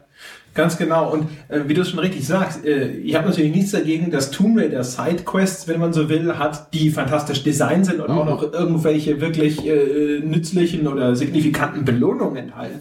Was, was, was mich so, da bin ich wieder bei dem englischen Begriff dumbfounded, für den wir nie eine gute deutsche Entsprechung finden, ja, äh, wo ich da so ein bisschen stehe, wie die Kuh vom Berg ist, warum es das tatsächlich nur ausgelagert gibt und solche Passagen in dem eigentlichen, in der eigentlichen Hauptstoryline, wenn man so will, in dieser Art so gut wie nicht vorkommen, weil das so befriedigend ist und das tatsächlich teilweise die Passagen sind, wo ich echt gedacht habe, so, ach, wie clever, wie clever designt, wie du schon sagst, also die sind nicht jetzt auf einmal irrsinnig schwer. Das waren sie in den alten Tomb Raiders gerne, weil sie dann sehr präzise Sprünge noch vorausgesetzt haben. Was, die sind auch da genauso wie, wie der Rest des Spiels meistens sehr großzügig in dem, was sie dir abverlangen. Aber die, die, die fordern genau das, was ich vorhin schon sagte, was auch, finde ich, die alten Tomb Raiders so ausgemacht hat. Du musst dich umschauen und erkennen, aha, ich will dahin und wie komme ich dahin. Und das ist dann nicht immer sofort ganz eindeutig, sondern du musst dann halt eben wissen, was kann meine Figur und wie benutze ich das an welcher Stelle. Und da kommt dann eben dieses Gefühl eben her, dieser, dieses Gefühl der Kompetenz, dass ich verstanden habe, wie die Mittel einzusetzen, die mir an die Hand gegeben wurden. Und dann habe ich tatsächlich auch das Gefühl, was geleistet zu haben, wenn ich das durchgespielt habe. Und es ist so schön. Es gibt natürlich auch ein paar, es gibt, ich glaube, die zweite Challenge Tool ist nur diese Höhlen zu entdecken und dann da Wölfe abzuknallen. Das ist ziemlicher Scheiß. Aber der Großteil Großteil dieser Challenge-Tooms, die ich gespielt habe, fand ich halt super. Und ich habe gedacht, so, mein Gott, wie kann man sowas in so einem optionalen Ding verstecken, anstatt es irgendwo, also, wieso, du musst doch das, dein richtig cooles Zeug muss doch in diesem Hauptstrang auch drin sein. Und dass es das da nicht gibt, das habe ich auch schon bei dem Vorgänger echt gewundert. Das war genauso, wo ich auch gedacht habe, eigentlich so schönes Gameplay. Also, das ist wirklich auch ein echt schöner Aspekt an der Tomb Raider-Reihe insgesamt, ja, die, dieses, dass die Umgebung einfach wirklich ein essentieller Bestandteil des Game Designs ist, ja, und eben das Verstehen eines virtuellen Raums mhm. sozusagen auf einmal Teil des Anspruchs an den Spieler wird. Und dass sie das so rausnehmen, ich kann mir das, wie gesagt, nur erklären, dadurch, dass sie fürchten, dass da Leute hängen bleiben, hm. weil sie an einer Stelle eben dann doch nicht mehr blicken, wie du, sie da weiterkommen. Und, und, und dass sie auch dann Angst haben, dass die Aufmerksamkeitsspanne halt so gering ist, dass sie halt, wenn sie nicht innerhalb von drei Minuten weitergekommen sind, das Spiel irgendwie in die Ecke legen. Wobei, wie wir ja in unserer äh, Folge über wie viel werden Spiele tatsächlich gespielt, wer die noch nicht gehört hat, ja, ja mal äh, shameless Self-Promotion hier an dieser Stelle. das machen wir sonst äh, nee, das machen wir ja nie. ähm, äh, ist es vielleicht auch eine eine, Befürchtung, die man, die man vielleicht gar nicht haben muss, angesichts der Tatsache, dass die meisten Spieler offensichtlich sowieso nach einer Stunde das Ding nicht mehr weiterspielen. Ähm, ich glaube, ich glaube schon, dass sie, dass, wie gesagt, dass sie da die, äh, ähm, diese, diese Befürchtung haben und wahrscheinlich ist die noch nicht mal so von der Hand zu weisen. Ich find's allerdings immer auf so einer ganz, ganz fundamentalen Ebene halt immer, immer so ein bisschen, bisschen bestürzend oder so ein bisschen auch auch beschämend manchmal so aus so einer Gesamtsicht äh, äh, wir alle die sind so ein Medium äh, drin sind. Wenn man halt dass man halt dieses, dieses, dieses Menschenbild, dieses Spielerbild, dieses, dieses Bild, was man von den Leuten hat. Und das haben wir, hatten wir manchmal schon in, in, in Folgen, wenn wir uns über die Spielepresse unterhalten haben. Das hast du von, von so einer Ecke manchmal. Also man, man tendiert wahrscheinlich immer als, als der Schaffende, der irgendwas macht, tendiert man immer dazu, ähm, vielleicht sein, sein Publikum für ein bisschen dover zu halten, als es tatsächlich ist. Das mag in der Natur der Sache so ein bisschen liegen, dass man da halt manchmal diesen Schritt zurückgehen muss und zu sagen, wow, wow, wow, wow, ich bin nicht der schlauste Mensch auf diesem Planeten ähm, äh, äh, auch wenn ich vielleicht manchmal so klinge ähm, äh, und ich denke das auch immer nicht, aber da, ich glaube, da, da dieses gerade in, in, in Spielen und ich, ich mag das zum Beispiel auch nicht in der Literatur oder in Filmen. Ich mag es nicht, wenn ich wenn ich den Eindruck habe, die halten mich für zu blöd. Das hatten wir zum Beispiel neulich, da haben im, im Forum auch schon einige dagegen argumentiert. Da hatte ich leider nicht genug Zeit, um darauf einzugehen. Da hatten wir das zum Beispiel, hatte ich das mal bei Departed äh, äh, gesagt mit diesen Rattensequenzen, die mir persönlich too much waren. Da kann man anderer Meinung sein und einige waren das da ja auch, was ja auch legitim ist. Aber ich mag das halt nicht, wenn ich den Eindruck habe, ähm, dass, dass, äh, dass, dass der Schaffende eines Werkes so ein bisschen denkt, dass er schlauer ist als alle Leute da draußen und äh, denen das, äh, denen das so ein bisschen mit dem Holzhammer geben muss. Weil ich, ich finde, ich, ich mag das auch deswegen nicht, weil ich nicht glaube, dass das das Medium weiterbringt. Ich finde, die, die, die besten Werke, die Medien in welcher Form auch immer hervorgebracht sind, sind die, die unter einem Menschen und unter einem Consumer-Bild operieren, das eben genau das Gegenteil ist. Wenn, ein, ein schönes Beispiel dafür, dass es ja auch nicht so sein muss, ist ja zum Beispiel Portal. Portal ist ja ein, ein, Spiel, gut, das hat Valve damals clever vermarktet. Das hätte keine Sau gekauft, wenn die das nicht in der Orange Box zusammen mit Half-Life veröffentlicht hätten. Das war ein cleveres Marketing. Aber Portal ist doch ein wunderschönes Beispiel, dass du Leute tatsächlich fordern kannst. Und dass die Leute das zu schätzen wissen. Es ist ja offensichtlich nicht so, dass die Leute das dann nicht weiterspielen.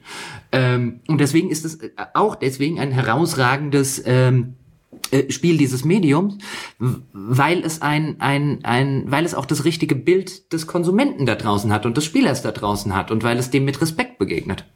Das ist natürlich so ein äh, Grundproblem von Massenmarktprodukten. Ja, also Spiele, die auch direkt mit dem Anspruch entwickelt werden, dass sie hinterher wirklich Millionen verkaufen müssen.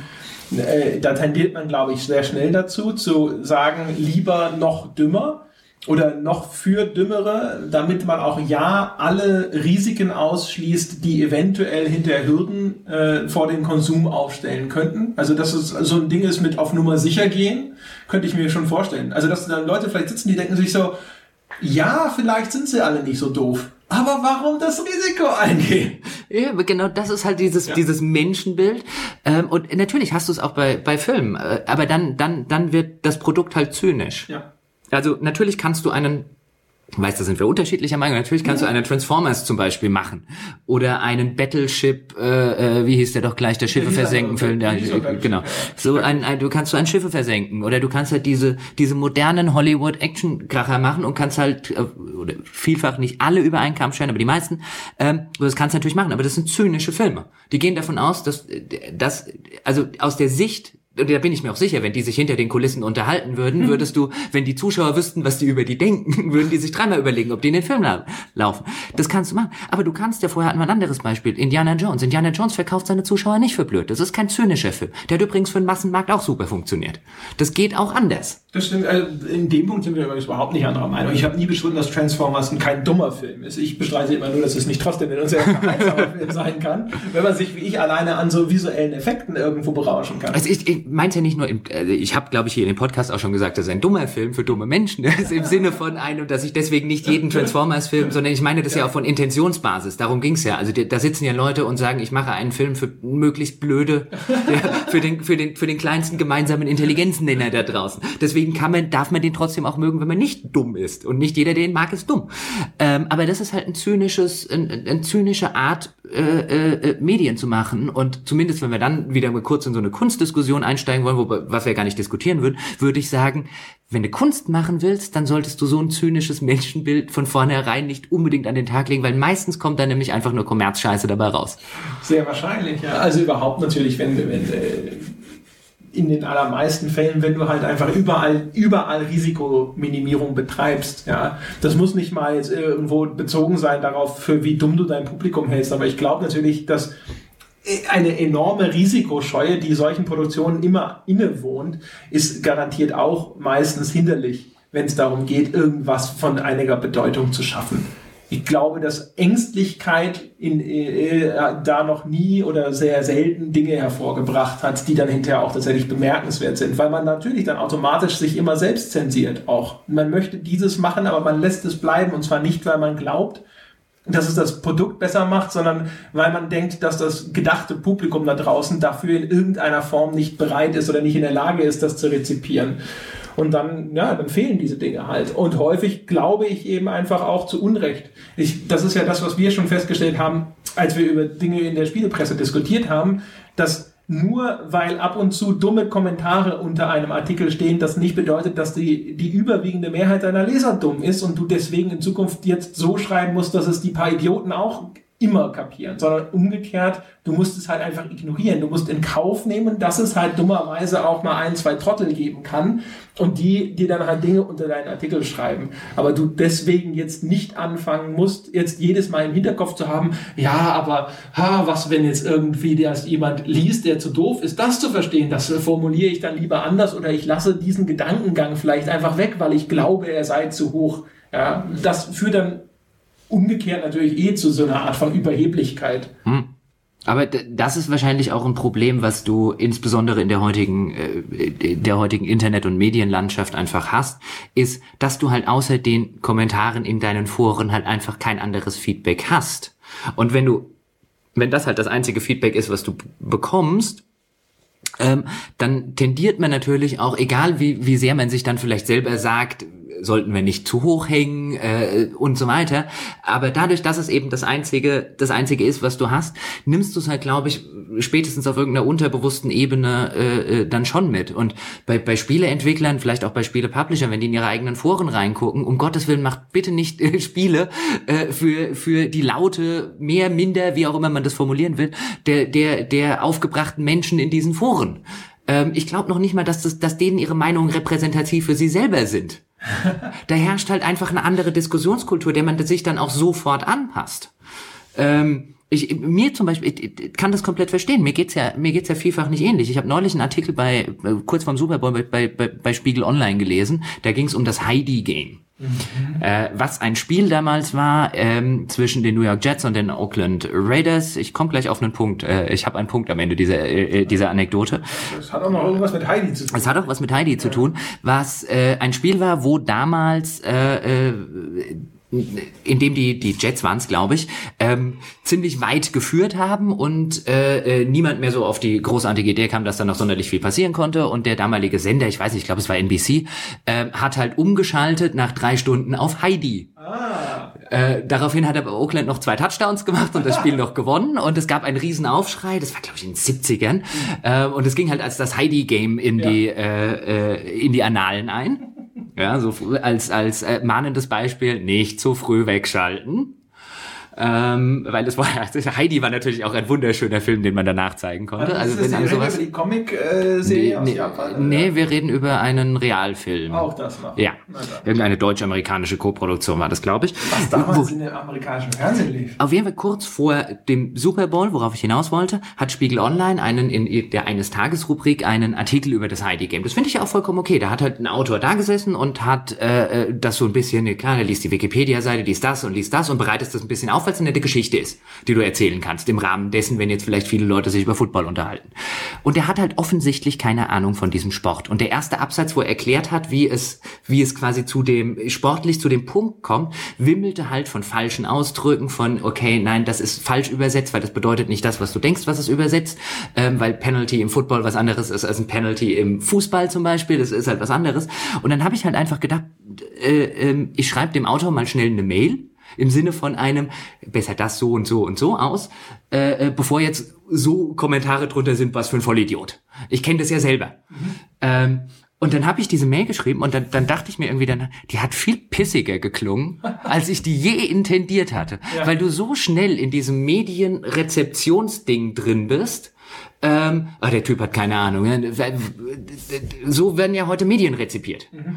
Ähm, und da, deswegen würde ich den Leuten in Foren, wollte darauf hinaus, äh, äh, dass man deswegen, das sind nicht alles Arschlöcher, bloß weil sie sich manchmal vielleicht arschlochhafter anhören, als sie das selbst intendiert haben. Weil das halt der Duktus ist, der da herrscht und, und die Diskussionskultur ist, die da herrscht. Da müsste man wahrscheinlich eher was an der Diskussionskultur ändern.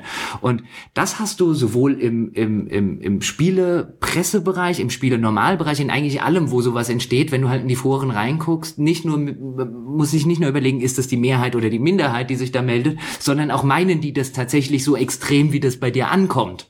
Und ich glaube, vielfach meinen es die, die Leute nicht. Und deswegen kommt man dann auch, wenn man dann die Leute mal selber oder persönlich trifft, ähm, kriegt man immer kriegt man dann relativ schnell mit, die meinen das auch gar nicht so. Das wollte ich gerade sagen. Das äh, haben wir, glaube ich, auch schon mal erzählt, dass man immer wieder feststellt, wenn man dann selbst auf den assigsten Kommentar, wenn du darauf eingehst und darauf antwortest und das in einem normalen Tonfall, gerade per E-Mail übrigens, dass die Leute dann häufig völlig anders zurückschreiben und dann, hey, so, hey, hätte gar nicht erwartet, dass ich da überhaupt eine Antwort drauf kriege und tut mir auch leid. Und ich das ist dann einfach, genau, das ist dann einfach mal frustmäßig. Und bei der, bei der Geschichte jetzt auch, es ist vielleicht so ein bisschen kleinkariert gewesen, natürlich war es ein bisschen klugscheißen, aber da saß ich halt so wirklich davor und habe mir so gedacht, oh Gott, der arme Kerl, den reißen die jetzt in den, dem, dem reißen die jetzt in den Kommentaren den Kopf ab äh, jeder, der sich ein bisschen mit der Sportart auskennt, schick's halt mal schnell. Vielleicht sieht das noch rechtzeitig und kann halt zumindest noch drei Sachen noch mal kurz nachlesen, wie man das tatsächlich nennt und so weiter. Und dann, dann kam das halt genauso pissig. Also so ein bisschen so ein, oh, der Vollidiot. Wie, wie du es dir halt beim Lesen in dem Moment gedacht hast, oh komm, dann lest der doch vorher mal irgendwas über die Sport oder frag jemanden, der sich ein bisschen damit auskennt, dass er noch mal drüber liest, Mann. Ähm, und dann, dann geht das tatsächlich schnell. Ja, musst, glaube ich, ein bisschen aufpassen. Ich weiß nicht, ob man das hört, aber Jochen Gebauer gestikuliert mit seinen Händen auf dem Tisch. Und das könnte man eventuell. Äh, dann, dann tut mir das leid. Gab, ja, bist du schuld. Dann, äh, ja, genau. Aber ich gebe dir da völlig recht. Also natürlich, also weiß ich nicht. Ähm, ich habe das Gefühl, dass ich da sensibilisierter bin in dem, was ich kommentiere. Einfach auch, weil, ich, weil es mich mal häufig ja selber stört, wenn ich äh, als Autor Kommentare kriege in der Art oder sowas. Aber es stimmt natürlich, man, man sitzt manchmal da, man wird ja auch dann einfach manchmal sogar missverstanden. Text ist in der Hinsicht ja häufig auch einfach ein schwieriges Medium, wo man irgendwas reinschreibt. Und wenn jemand zum Beispiel, auch wenn Autoren es gewohnt sind, dass sie von ihren Lesern irgendwie äh, hart angegangen werden, dann lesen sie Dinge häufig schon durch so eine Linse. Mhm wo sie Dinge einfach auch schon so wahrnehmen, als wären sie voll gemeint, obwohl sie, obwohl es vielleicht tatsächlich der reine Wort sind und gar nicht hergibt oder sowas. Da muss man vielleicht sowieso noch mal ein bisschen extra aufpassen. Es ist ja, ja, es ist ja eh auch eine äh, äh Sprachwissenschaft, ist wahrscheinlich ein Fundus von tollen sprachwissenschaftlichen äh, äh, Magister- und Doktorenarbeiten, die da im Internet entstehen. Im Hinblick von einem, wenn man das unter so einer sprachwissenschaftlichen Linse äh, betrachten würde, könnte man ja auch sagen, das ist halt dort einfach der Slang, das ist der Umgangston, das ist die Umgangssprache in diesen Kommentarseiten, die ist halt einfach so. Ja. Und das muss man aber auch lesen und verstehen können. Ich glaube, da gibt es halt einfach ein grundlegendes Verständnisproblem zwischen dem Autor und dem, der das reinschreibt. Die sprechen nicht die gleiche Sprache. Ja, sehr häufig. Also gerade auch das ist ja so ein Ding, natürlich, wenn dadurch, dass, dass die, der persönliche Kontakt fehlt, sind ja jegliche Hinweise, ja, die du normalerweise einfach über die Person bekommst, aus welchem Milieu sie zum Beispiel stammt oder sowas, sind dir ja auf einmal genommen. Und dementsprechend interpretierst du vielleicht auch alles so, wie als wenn es dir jemand, der dir normal vertraut ist, sagen würde und du kannst das gar nicht einschätzen, weißt du? Also keine Ahnung, wenn du jetzt irgendwo Wenn du beim Metzger bist oder an der Uni, dann er erwartest du ja auch einfach eine andere Ansprache, wenn du so willst. Ja? Und äh, du weißt aber nicht, ob das jetzt gerade ein Professor verfasst hat, was da geschrieben wurde, ja, oder ein Kesselflicker sozusagen, um es mal ganz sprichwörtlich zu machen. Wie sind wir auf diese unglaubliche Tangente gekommen? Ich, äh, keine Ahnung, aber okay. sie äh, äh, steht ja wohl stellvertretend für das, was wir hier in diesem ja. Podcast machen. Ich kann sogar noch einen Spielertwist dazu äh, äh kurz einbauen. Mach noch mal ein Bier ich auf. Ich mache jetzt das ein Stück auf. Das ah. Icelandic White Ale, wo du vorhin schon die Stirn gerunzelt hast, weil da steht drin drauf, es sei mit Koriander und Orangenschale gebraut. Ich finde das ja total interessant. Du willst doch einfach nur, dass ich morgen früh in München mit dem größten Kater meines Lebens aufwache, weil ich durcheinander solche Biere trinke, aber komm, schenk ein. Wenn das, äh, wenn das ein Nebeneffekt ist, nehme ich ihn in Kauf. In der, in der Zwischenzeit, während du einschenkst, ja. äh, erzähle ich kurz diese Spieleanekdote, mhm. äh, oder den, den mache ich noch so, so, so einen Abbieger in den Spielebereich, weil ich vor einigen Monaten hat äh, äh ein ehemaliger äh, Q&A-Mitarbeiter von Lord of the Rings Online in einem äh, äh Fanforum sehr, sehr viele Fragen äh, beantwortet von langjährigen Fans zum Thema, wie es da bei der Entwicklung ausgesehen hat. Und er hat halt sehr aus dem Nähkästchen geplaudert. Mhm. Und eine der interessanten Sachen, also eine super interessante Folge, also da müsste mal jemand einen Artikel übrigens dazu schreiben, einfach im Sinne von ein Einblick in eine Spieleentwicklung von so einem MMO, die, die extrem interessant ist. Auch da natürlich, oh Gott, du, wie du schon guckst, will ich das Iceland Ale jetzt gar nicht mehr trinken. Du sitzt halt wirklich da, als würde das wie nasser Iltis schmecken. Jetzt lass mich aber kurz die Geschichte fertig erzählen, sonst vergesse ich die nicht auch drin ist. Vergessen es auf Gottes Willen. Ähm, und eine der Sachen war zum Beispiel, dass ihn einer gefragt hat, wie sehr denn von den, die, diese ganzen, ähm, diese ganzen äh, Sachen, die halt im Forum sind, äh, von Vorschlägen von Fans und von Spielern und äh, wie das alles berücksichtigt wird. Und er nannte halt, er hat halt den Eindruck, dass man, dass die Entwickler immer nur das rausgenommen haben, was ihnen halt gerade in den Kram passte. Mhm. Ja, und dann äh, nennt halt ein Beispiel, wo es um äh, zu sehr in das Game Design müssen wir nicht reingehen, wo es um einen konkreten Punkt im Spieldesign ging, was ihn als QA, wo er der Meinung war, wie, wie zur Hölle hat es das in den letzten Patch geschafft? Was zur Hölle soll dieses Feature-Überarbeitung? Und der Entwickler, Zuständige, hätte ihm halt gesagt, naja, es gab doch einen Forum-Thread, wo es die Leute gewollt haben. Und dann gab es halt 20 Foren-Threads um was völlig anderes und einen mit irgendwie drei Antworten. Die wollten die drei Typen. Und dann hat halt der Entwickler das genommen ähm, und damit das Ganze halt äh, äh, gerechtfertigt. Und ich glaube, dieses Verhalten, das ist dann ja nicht Absicht. Man sitzt ja nicht davor und sagt, ich mache hier jetzt eine, eine, eine, unehrliche Argumentation und so weiter mit sowas auf, sondern das ist halt dann dieser Confirmation Bias. Du liest dann halt das, was du dann tatsächlich willst. Und da finde ich es halt spannend, inwiefern das auch in der, in der Spieleentwicklung, also da hat jetzt offensichtlich ein Thread mit drei Typen zu, äh, mit zu einem Feature geführt, was offensichtlich keiner haben wollte. Und das finde ich interessant. Außer den drei Typen, die waren total happy. Ja. Jetzt äh, probier das mal. Äh, ehrlich ich gesagt, das schmeckt so ein bisschen wie äh, Fencheltee mit Weißbier. Ich probiere das nicht. Ich probiere das, den kannst du selber Du hast eine Verpflichtung, das jetzt zu probieren. Schmeckt echt scheiße. Es, Nein, probier das Es mal. stinkt wie Iltis Urin. Was zur Hölle, wieso kaufst du so einen Scheiß? Ich fand Icelandic White Ale klang super. Da ist isländisches Wasser drin. Geh es ausschütten. Geh es ausschütten. Gerstenmalz, Orangenschale, Koriander, bayerische Hopfen, Mann, was kann da schief gehen? Wieso, wieso kaufst du Bier mit Orangenschale und Koriander? Du bist doch wirklich nicht mehr ganz sauber. Möglicherweise habe ich nicht so genau hingeschaut. Ich habe halt so gesehen, Icelandic, White Ale, Pale Ale mag ich doch. White Ale muss was ähnliches sein. Das kannst du echt wegschütten. Das ist echt ziemlich das kann doch echt kein Mensch trinken. Okay, sollen wir noch mal irgendwie zurück auf Tomb Raider kommen? Mhm. Ja. Weil, also wir kommen nicht zurück auf das Icelandic, ey. Oh, shit. Also, meine Damen und Herren, ein Stück Icelandic White Ale wird nicht Sponsor dieses Podcasts. so viel Geld haben die nicht. Oh mein Gott, das ist ja echt. Ich erinnere mich echt mal dran, dass wir uns, wenn wir uns das nächste Mal zu einem Live-Podcast, also zu einem äh, unter vier Augen Podcasting treffen, ähm, dass ich das Bier kaufe. Oder wir brauchen mehr Hörer, die uns das schicken. Also hätte uns das jetzt ein Hörer geschickt, müssten wir hier jetzt wirklich sitzen und sagen, oh, das ist vielleicht gar nicht so schlecht. Interessant. Das, ähm, ja, die Geschmäcker sind ja verschieden. ähm, ähm, äh, genau, hoppla, jetzt habe ich es verschüttet. Ja, ähm, okay, nochmal zurück zu Ja, äh, mal zurück zu Tomb Raider. Ich, ähm, wir, vielleicht trinken wir doch das Stauder, ne? Von dem anderen Michael mal. Ja, das finde ich auch eine wesentlich bessere Idee Boah, ist das. Also André geht jetzt gerade, ich mache hier mal Live-Commentary, André ja. geht jetzt gerade an die Spüle und äh, führt das Einstöck seiner Bestimmung zu, nämlich es wegzuschütten.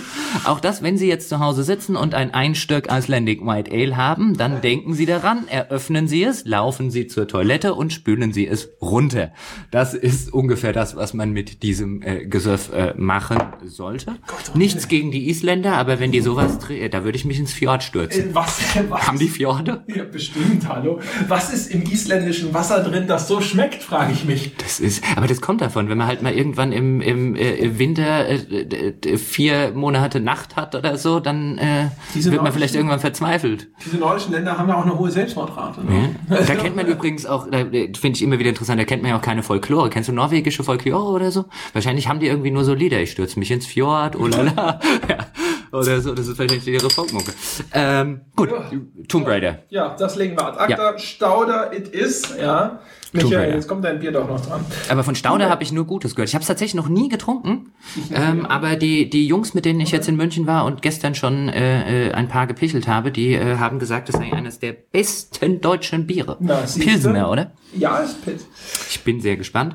Aber jetzt komm, finden wir noch hier irgendwie ja, einen. Ich einen benachteiligt beim Einschenken, das passiert mir ja sonst nicht. Okay, genau. Ja, dann äh, cheers. Ja. Ähm, ja, mir fällt noch was ein, was ich unbedingt noch erwähnen möchte, was äh, Game Design technisch nämlich auch ganz, ganz hervorragend gemacht ist, ist die Kameraführung in Tomb Raider. Hat eine hervorragende Kamera, finde ich. Also du hast vorhin zum Beispiel ja schon mal drüber gesprochen, wie gut es das Gefühl von Höhe vermitteln kann. Mhm. Und das hat mit unter anderem der Kameraführung zu tun, dass die Kamera sich genau in die Position begibt, wo eben Höhe auch dann spürbar und vor allem sichtbar wird. Aber auch sonst, wenn du, du natürlich musst du auch nachkorrigieren bei Tomb Raider. Aber die Kamera ist eigentlich echt immer in einer guten Position, dass ich vorausschauend auf den Level blicke. Auch das ist natürlich auch das Level-Design, ist auch gut. Es ist halt nicht dir irgendwelche Hindernisse so in den Weg pappt, dass du gar nicht sehen kannst, wo du als nächstes hinspringen musst, äh, wenn, wenn Lara, selbst wenn die um die Ecke geht, dann dreht die Kamera im richtigen Moment mit. Es gibt so ein paar Sachen, wo du so ein bisschen um die Ecke gehst, wo du dir wünschen würdest, dass sie vielleicht ein bisschen früher schwenkt und so. Aber insgesamt muss ich sagen, und das ist was, was bei, gerade bei diesen Third-Person-Spielen, das ist extrem schwer, eine gute Kamera zu haben, eine, eine Kamera, die sich intelligent genau im richtigen Moment in die richtige Position begibt. Es gibt genügend Spiele, wo das nicht der Fall ist, wo es nicht gut funktioniert. Und Tomb Raider ist ein echtes Positivbeispiel. Es gibt noch so ein paar andere, die das sehr gut machen. Also Gears of War zum Beispiel. Bei Gears of War, wenn du rennst, dann geht die Kamera eine bestimmte Perspektive und hat auch eine ganz bestimmte Bewegung, die sie macht und so, die diese Geschwindigkeit der Fortbewegung super rüberbringt.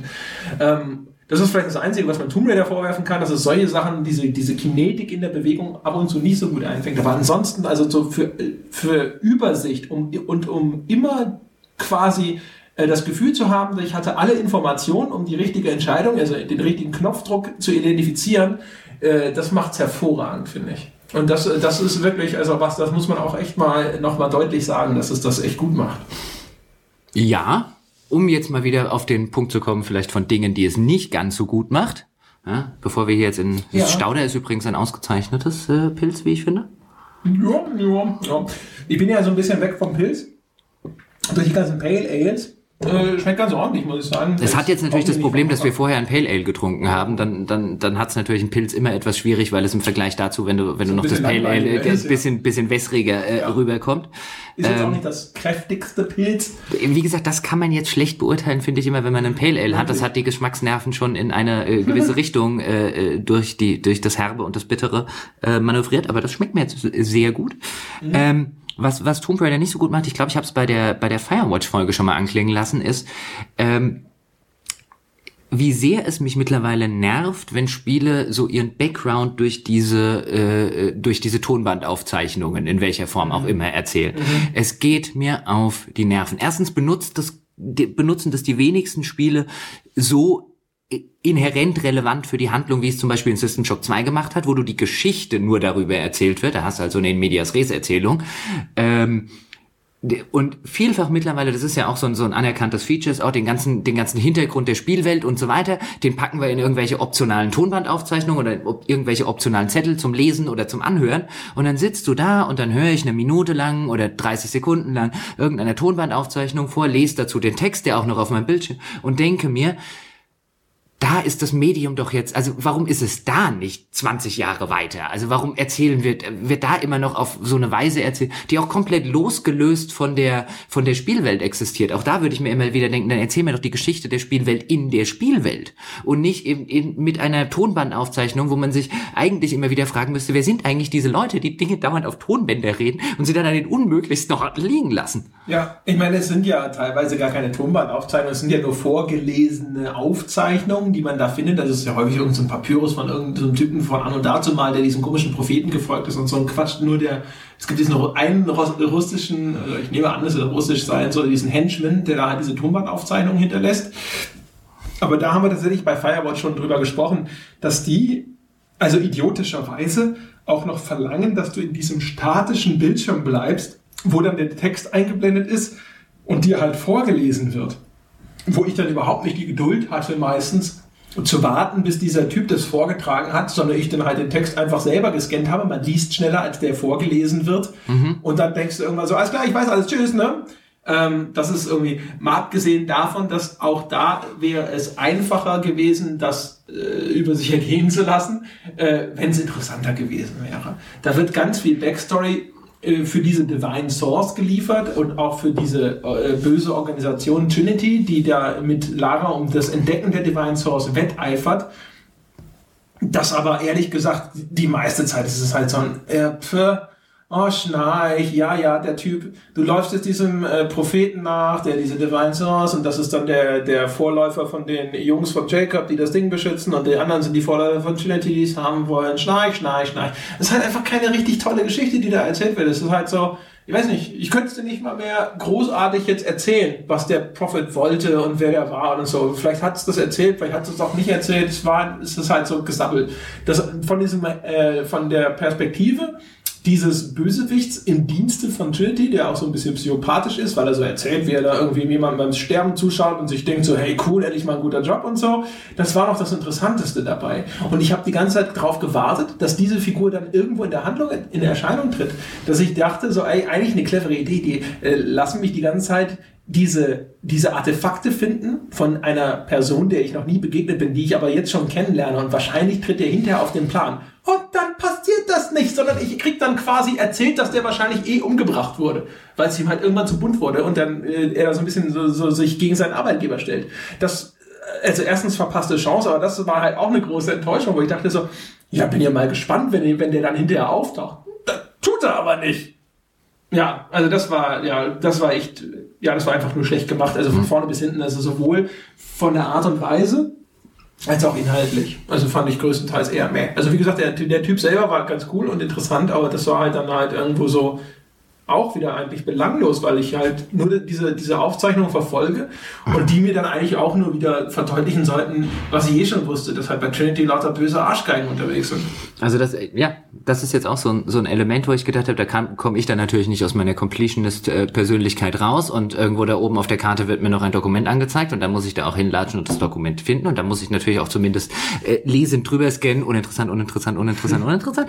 Aber ähm, wo ich halt auch denke, das wäre kein schlechteres Spiel, wenn man diese ganzen Kram einfach weggelassen hätte. Dann äh, vielleicht sitzen jetzt daheim ein paar Fans und sagen, um Gottes Willen, das Lore ist doch alles total wichtig und äh, und so weiter. Aber äh, da wäre ich jetzt echt, also auch da, ja, genau wie beim Crafting und beim Skillsystem, dann sitzt, sitzt wahrscheinlich Marketing da und sagt, das könnten wir aber echt schon noch gebrauchen. Wir brauchen da ein paar Collectibles, dann können wir übrigens auch ein Achievement für einbauen und, und, und, und, und. Aber das, das, das finde ich halt, hättest du weggelassen. Wäre wär kein schlechteres, wäre kein schlechteres Spiel geworden. Wie bei allem ist es ja so, als Spieler will man sowas durchaus haben, halt nur in gut. Ja, genauso wie, wie es halt immer ist. Ja. Die Leute schreien nach Innovation, aber dann kaufen sie nicht. Ja, die Leute wollen halt gute Innovationen. Interessante Innovationen, die sie faszinieren. Nicht irgendeine Innovation. Ja, und so ist es halt auch da. Die Idee, dass ich äh, Backstory, die quasi optional ist, weil sie nicht wirklich notwendig zum Verstehen der Hauptgeschichte ist, dass ich die anbiete für Leute, die Lust haben, sich stärker in so eine Welt zu vertiefen, ist nicht verkehrt. Aber dann muss die Backstory gut sein. Natürlich, aber auch da könnte man wahrscheinlich sich fragen, ähm, im, im, im Sinne von einem, warum machen die das? Weil gerade Marketingabteilung. Auch da wäre ich mir relativ sicher, wenn ich heute, wenn ich mir heute Rise of the Tomb Raider Testberichte im äh, weltweiten Netz anschaue, wird wahrscheinlich vielfach äh, als Pro-Punkt das Crafting-System, das Skill-System, äh, viele Hintergrundsachen zu entdecken und so weiter genannt werden. Ähm, einfach weil man da, finde ich, ein bisschen zu, zu zu schnell vielleicht auch dabei ist, auch als Spieler, Dinge einfach super zu, weil es ist mehr drin. Das ist halt immer dieses mehr, mehr, mehr, mehr, mehr und wir finden alles mehr gut. Und Rise of the Tomb Raider ist so ein schönes Spiel, bei dem weniger mehr, finde ich, an den, an den Stellen gewesen wäre. Also wenn man, ja. wenn man die ganzen Unterbrechungen wegnimmt, die man durch solche Sachen hat, hätte am Ende, glaube ich, ein noch schöneres Spielflusserlebnis gestanden. Also, ja, also bis auf die Challenge-Tooms und so, ja. aber tatsächlich, also das ist so ein Fall, äh, wo man tatsächlich fast äh, versucht ist zu sagen, wenn sie das sehr linear, noch viel mhm. linearer mhm. inszeniert hätten, so dass man wirklich von vorne bis hinten da so durchgeflogen wäre, wie es jetzt ja auch schon manchmal der Fall ist. Also in den, das hat ja zwischendurch sehr lineare Abschnitte. Und das sind die besten. Ja, genau ja, die halt einfach super inszeniert sind. Klar, mit ganz viel gescripteten Szenen auch so, aber teilweise halt echt sehr schön gescriptete Szenen. Also klar, wenn das dritte Mal Lara irgendwo lang klettert und dann da nach und nach die Steine wegbröckeln oder äh, die, diese, die, die Balustrade, an der sie hängt, so zwei Meter nach unten sackt. Irgendwann denkst du dir so, ich habe das jetzt schon viermal gesehen, Kinder, ich weiß, dass das nicht wirklich abbricht. Ja, äh, ihr lasst mich runterrutschen ihr schafft die Illusion von Gefahr, aber ihr schafft nie wirklich die Gefahr tatsächlich. Ja? Äh, da müssten sie dann halt abwechslungsreicher sein und zwischendrin auch mal ernst machen, damit man das wirklich irgendwie vor voll nehmen kann. Das ist dann natürlich, wenn sie da zu uniform sind in den, in den Tricks, die sie anwenden, dann äh, werden die durchschaubar. Das ist halt so. Das heißt nicht, dass die deswegen jetzt alle per se schlecht sind, aber nach hinten raus oder sowas, dann nutzen sich halt bestimmte Elemente ab, wenn sie die immer wieder äh, nach vorne karren. Ähm, aber insgesamt tatsächlich, ja, ich glaube auch, also wenn, wenn man daraus ein Erlebnis destilliert hätte über jetzt dann eben von mir aus statt, keine Ahnung, ich glaube, äh, wir haben jetzt zusammen auf dem Account gleich, ich weiß nicht, 25 Stunden? Ich habe nicht geguckt. Ich weiß es nicht. Also keine Ahnung, jetzt lass es mal so zwölf Stunden für einen kompletten Durchgang gewesen sein oder sonst irgendwas. Also von mir aus, ja, weil du bist ja Completionist, du hast wahrscheinlich die Dinger komplett abgegrast. Ja, ja. Das habe ich am Schluss nicht mehr gemacht. Ich glaube, ich habe allein so um die zwölf Stunden für die Hälfte gebraucht. Ja, ja, genau. Und ähm, äh, also das heißt, also dann lass es doch halt nur wieder mal sieben Stunden sein. Aber dafür richtig geile sieben Stunden und dann ist halt die Downtime zwischendrin. Wobei man aber auch ehrlicherweise sagen muss, die Downtime war bei Tomb Raider jetzt nie wirklich schlimm gerade wenn, als ich dann halt aufgehört habe, mir jetzt äh, zu sagen, okay, ich sammle jetzt alles ein, sondern dann bin ich halt da quasi relativ geradlinig durchgegangen, äh, bis halt auf diese, diese Challenge-Tum-Geschichte und dann war das auch okay. Was ich übrigens auch ärgerlich fand, war halt, weil diese, diese Hub-World-Dinger, diese Blasen, ja, diese erweiterten Spielwelten nicht so ultra spannend sind, fand ich es halt in dem Fall tatsächlich sogar ein bisschen nervig, dass ich teilweise noch nicht alles direkt abfarmen konnte, während ich da war. Dann kommst du ja an so Punkte, mhm. wo du dann, da gibt's so, äh, so Höhlen, die musst, da brauchst du diesen Rope da mhm. zum Beispiel, um die aufzumachen. Und dann stehst du davor und denkst dir, okay, ich habe das Werkzeug noch nicht, ich müsste jetzt also weiterspielen und dann später zurückgehen in diesen Hub und dann das noch erledigen. Und das ist so ein Ding, wo ich da stand und dachte so, äh, also Kinders, ja, ich, ich, ich beweise jetzt schon gerade guten Willen, indem ich mir das alles zu Gemüte führe. Aber glaubt doch nicht, dass ich, wenn ich jetzt schon weiter bin und mir neue, interessante Dinge gezeigt wurden, die ich vielleicht weiter erforschen kann, ich zurückkomme zu dem Ding, das ich schon kenne wie meine letzten Tasche, um nochmal die letzten zwei Sachen zu machen. Das wird nicht passieren. Was ich übrigens noch schade fand und wo man, finde ich, sieht, äh, so ein bisschen die modernen Limitationen, die an moderne Spiele angesetzt werden, ist, weil wir vorher den Vergleich mit Indiana Jones hatten. Und gerade der dritte Teil lebt natürlich auch extrem davon, dass er halt einmal so eine, so eine Geschichte um die halbe Welt erzählt. Und bei Rise of the Tomb Raider, du hast am Anfang ja in Syrien einen kurzen Abschnitt und danach bist du halt in dem, äh, in dem Sibirien-Abschnitt. Mhm. Und ich glaube, das Spiel hätte halt enorm davon profitiert, nochmal zusätzlich, wenn du halt auch so eine, so eine Reise hättest wie jetzt bei einem Indiana Jones 3 und dann bist du vielleicht dort nochmal in einem deutschen Schloss und dort nochmal in, in, in den USA und dort nochmal in einem Level dort. Aber das ist halt, wenn du es halt gut machen willst, auch mit den ganzen Assets heute überhaupt nicht machbar. Da waren Spiele früher, konnten das viel leichter, als Spiele heute das können. Das äh, hätte ich auch noch auf der Liste gehabt. Ah. Das habe ich mir auch gedacht, dass es echt ein bisschen schade ist, alte Tomb Raider-Teile haben das gemacht. Genau. Da bist du wirklich um die halbe Welt gereist und dann gab es all diese unterschiedlichen Szenarien. Aber ja, wie du schon sagst, wahrscheinlich ist es halt einfach das auf diesem visuellen Niveau zu machen, ist dann so teuer, dass das für das Projekt zumindest nicht möglich war. Man weiß ja auch, dass sie äh, jetzt mit dem Abverkauf von diesem Reboot damals augenscheinlich nicht so zufrieden waren und dass sie diesmal diese Kooperation mit Microsoft wahrscheinlich auch gemacht haben als so eine Art Co-Publishing, wo sie sich ein bisschen die Kosten teilen. Microsoft hat dadurch erstmal so einen Exklusivtitel oder quasi Exklusivtitel, ist ja, ist ja auf PC dann relativ mhm. kurze Zeit danach erschienen, für seine Xbox One gehabt, hat auch nochmal ordentlich ins Marketing sicher dadurch reingebuttert. Aber äh, ja, man, man, man möchte meinen, wenn jetzt Tomb Raider, keine Ahnung, 10 Millionen äh, Titel wäre oder so, dann hätten sie das vielleicht gemacht und so haben sie sich dann vielleicht eher auf äh, eine Region beschränkt, wo dann halt die Produktion von völlig anderen äh, Grafikassets nicht in dem gleichen Umfang nötig wird. Aber das, das stimmt, das äh, habe ich auch gedacht, wie cool wäre es, mit äh, ihr jetzt da eine, einmal einen Abschnitt in, in Ägypten zu haben mhm. und nochmal einen Abschnitt in Sibirien und noch einen Abschnitt in einem Vulkan oder was. Weil auch ganz ehrlich, nach, nach zwölf Stunden oder so geht mir halt dann das Sibirien auch langsam auf den Geist. Also ja. es ist halt, ich habe halt dann alles gesehen ähm, äh, was sie dort dann auch an Grafik bracht und nach dem 17. Abgrund oben drüber, egal wie gut Höhe transportiert wird, äh, bin there, done that. Ja. Und wenn du da noch mal wo vollkommen anderes wärst, äh, äh, hätte ich das, das war ja auch so eine Sache, die Indiana Jones zum Beispiel so fantastisch gemacht hat, weswegen ich zum Beispiel den zweiten wesentlich weniger mag, der halt sehr lokal beschränkt ist, weil sie halt den, gerade der dritte Teil schmeißt dir halt so viel äh, äh, neue Szenarien und alles an den Kopf und äh, äh, das ist halt also diese, diese Geschichte, das gerade so albern wie die ist, aber nachzuverfolgen in den anderthalb oder in den zwei Stunden, wo das passiert, ergibt das alles durchaus so ein bisschen seinen kleinen Sinn. Und äh, diese Reise ist halt einfach fantastisch und äh, das, das hast du leider nicht. Aber du hast jetzt noch was angesprochen, was ich mir auch gedacht habe, nämlich bin mir nicht sicher, ob wir ein drittes Tomb Raider sehen. Ich bin mir nicht sicher, ob das, also du hast gerade angesprochen, das erste hat sich schon erheblich schlechter verkauft, offensichtlich als äh, ähm, Square das damals erwartet hat. Oder erhofft. äh, wenn man sich die damaligen ähm, äh, Finanzpressemeldungen und mhm. die Finanzberichte anguckt. Bei dem A, dadurch, dass sie mit der Xbox One aufs nicht unbedingt richtige Pferd gesetzt gesetzt haben, wenn es überhaupt eine Auswahlmöglichkeit gab und wenn es nicht eh so gewesen ist, dass äh, Sony halt gesagt hat, nö, Jungs, brauchen wir nicht, keine Ahnung, das wissen wir nicht. Ja, und also da weiß ich natürlich nicht, ob das für Square das falsche Pferd sein konnte, weil ich weiß nicht, ob das, was sie, was sie bekommen haben, als Zuschuss sozusagen, äh, abhängig von Verkaufszahlen ist. Also vielleicht haben sie dadurch im Grunde genommen die Produktion so weit abgesichert, dass es dann halt wurscht ist. Ich meine, irgendwann äh, Ende des Jahres oder so kommt es ja, glaube ich, auch für PS4 dann. Und das ist dann vielleicht Gravy sozusagen. Äh, zu hoffen wäre es, weil äh, das jetzt wirklich was äh, wieder mal ein Spiel war, wo ich äh, ähm, aus aus den aus den schon genannten Gründen auch der Meinung bin, dass es sich verdient hätte verkauft zu werden, auch im Vergleich zu vielen anderen, die sich millionenfach äh, verkaufen.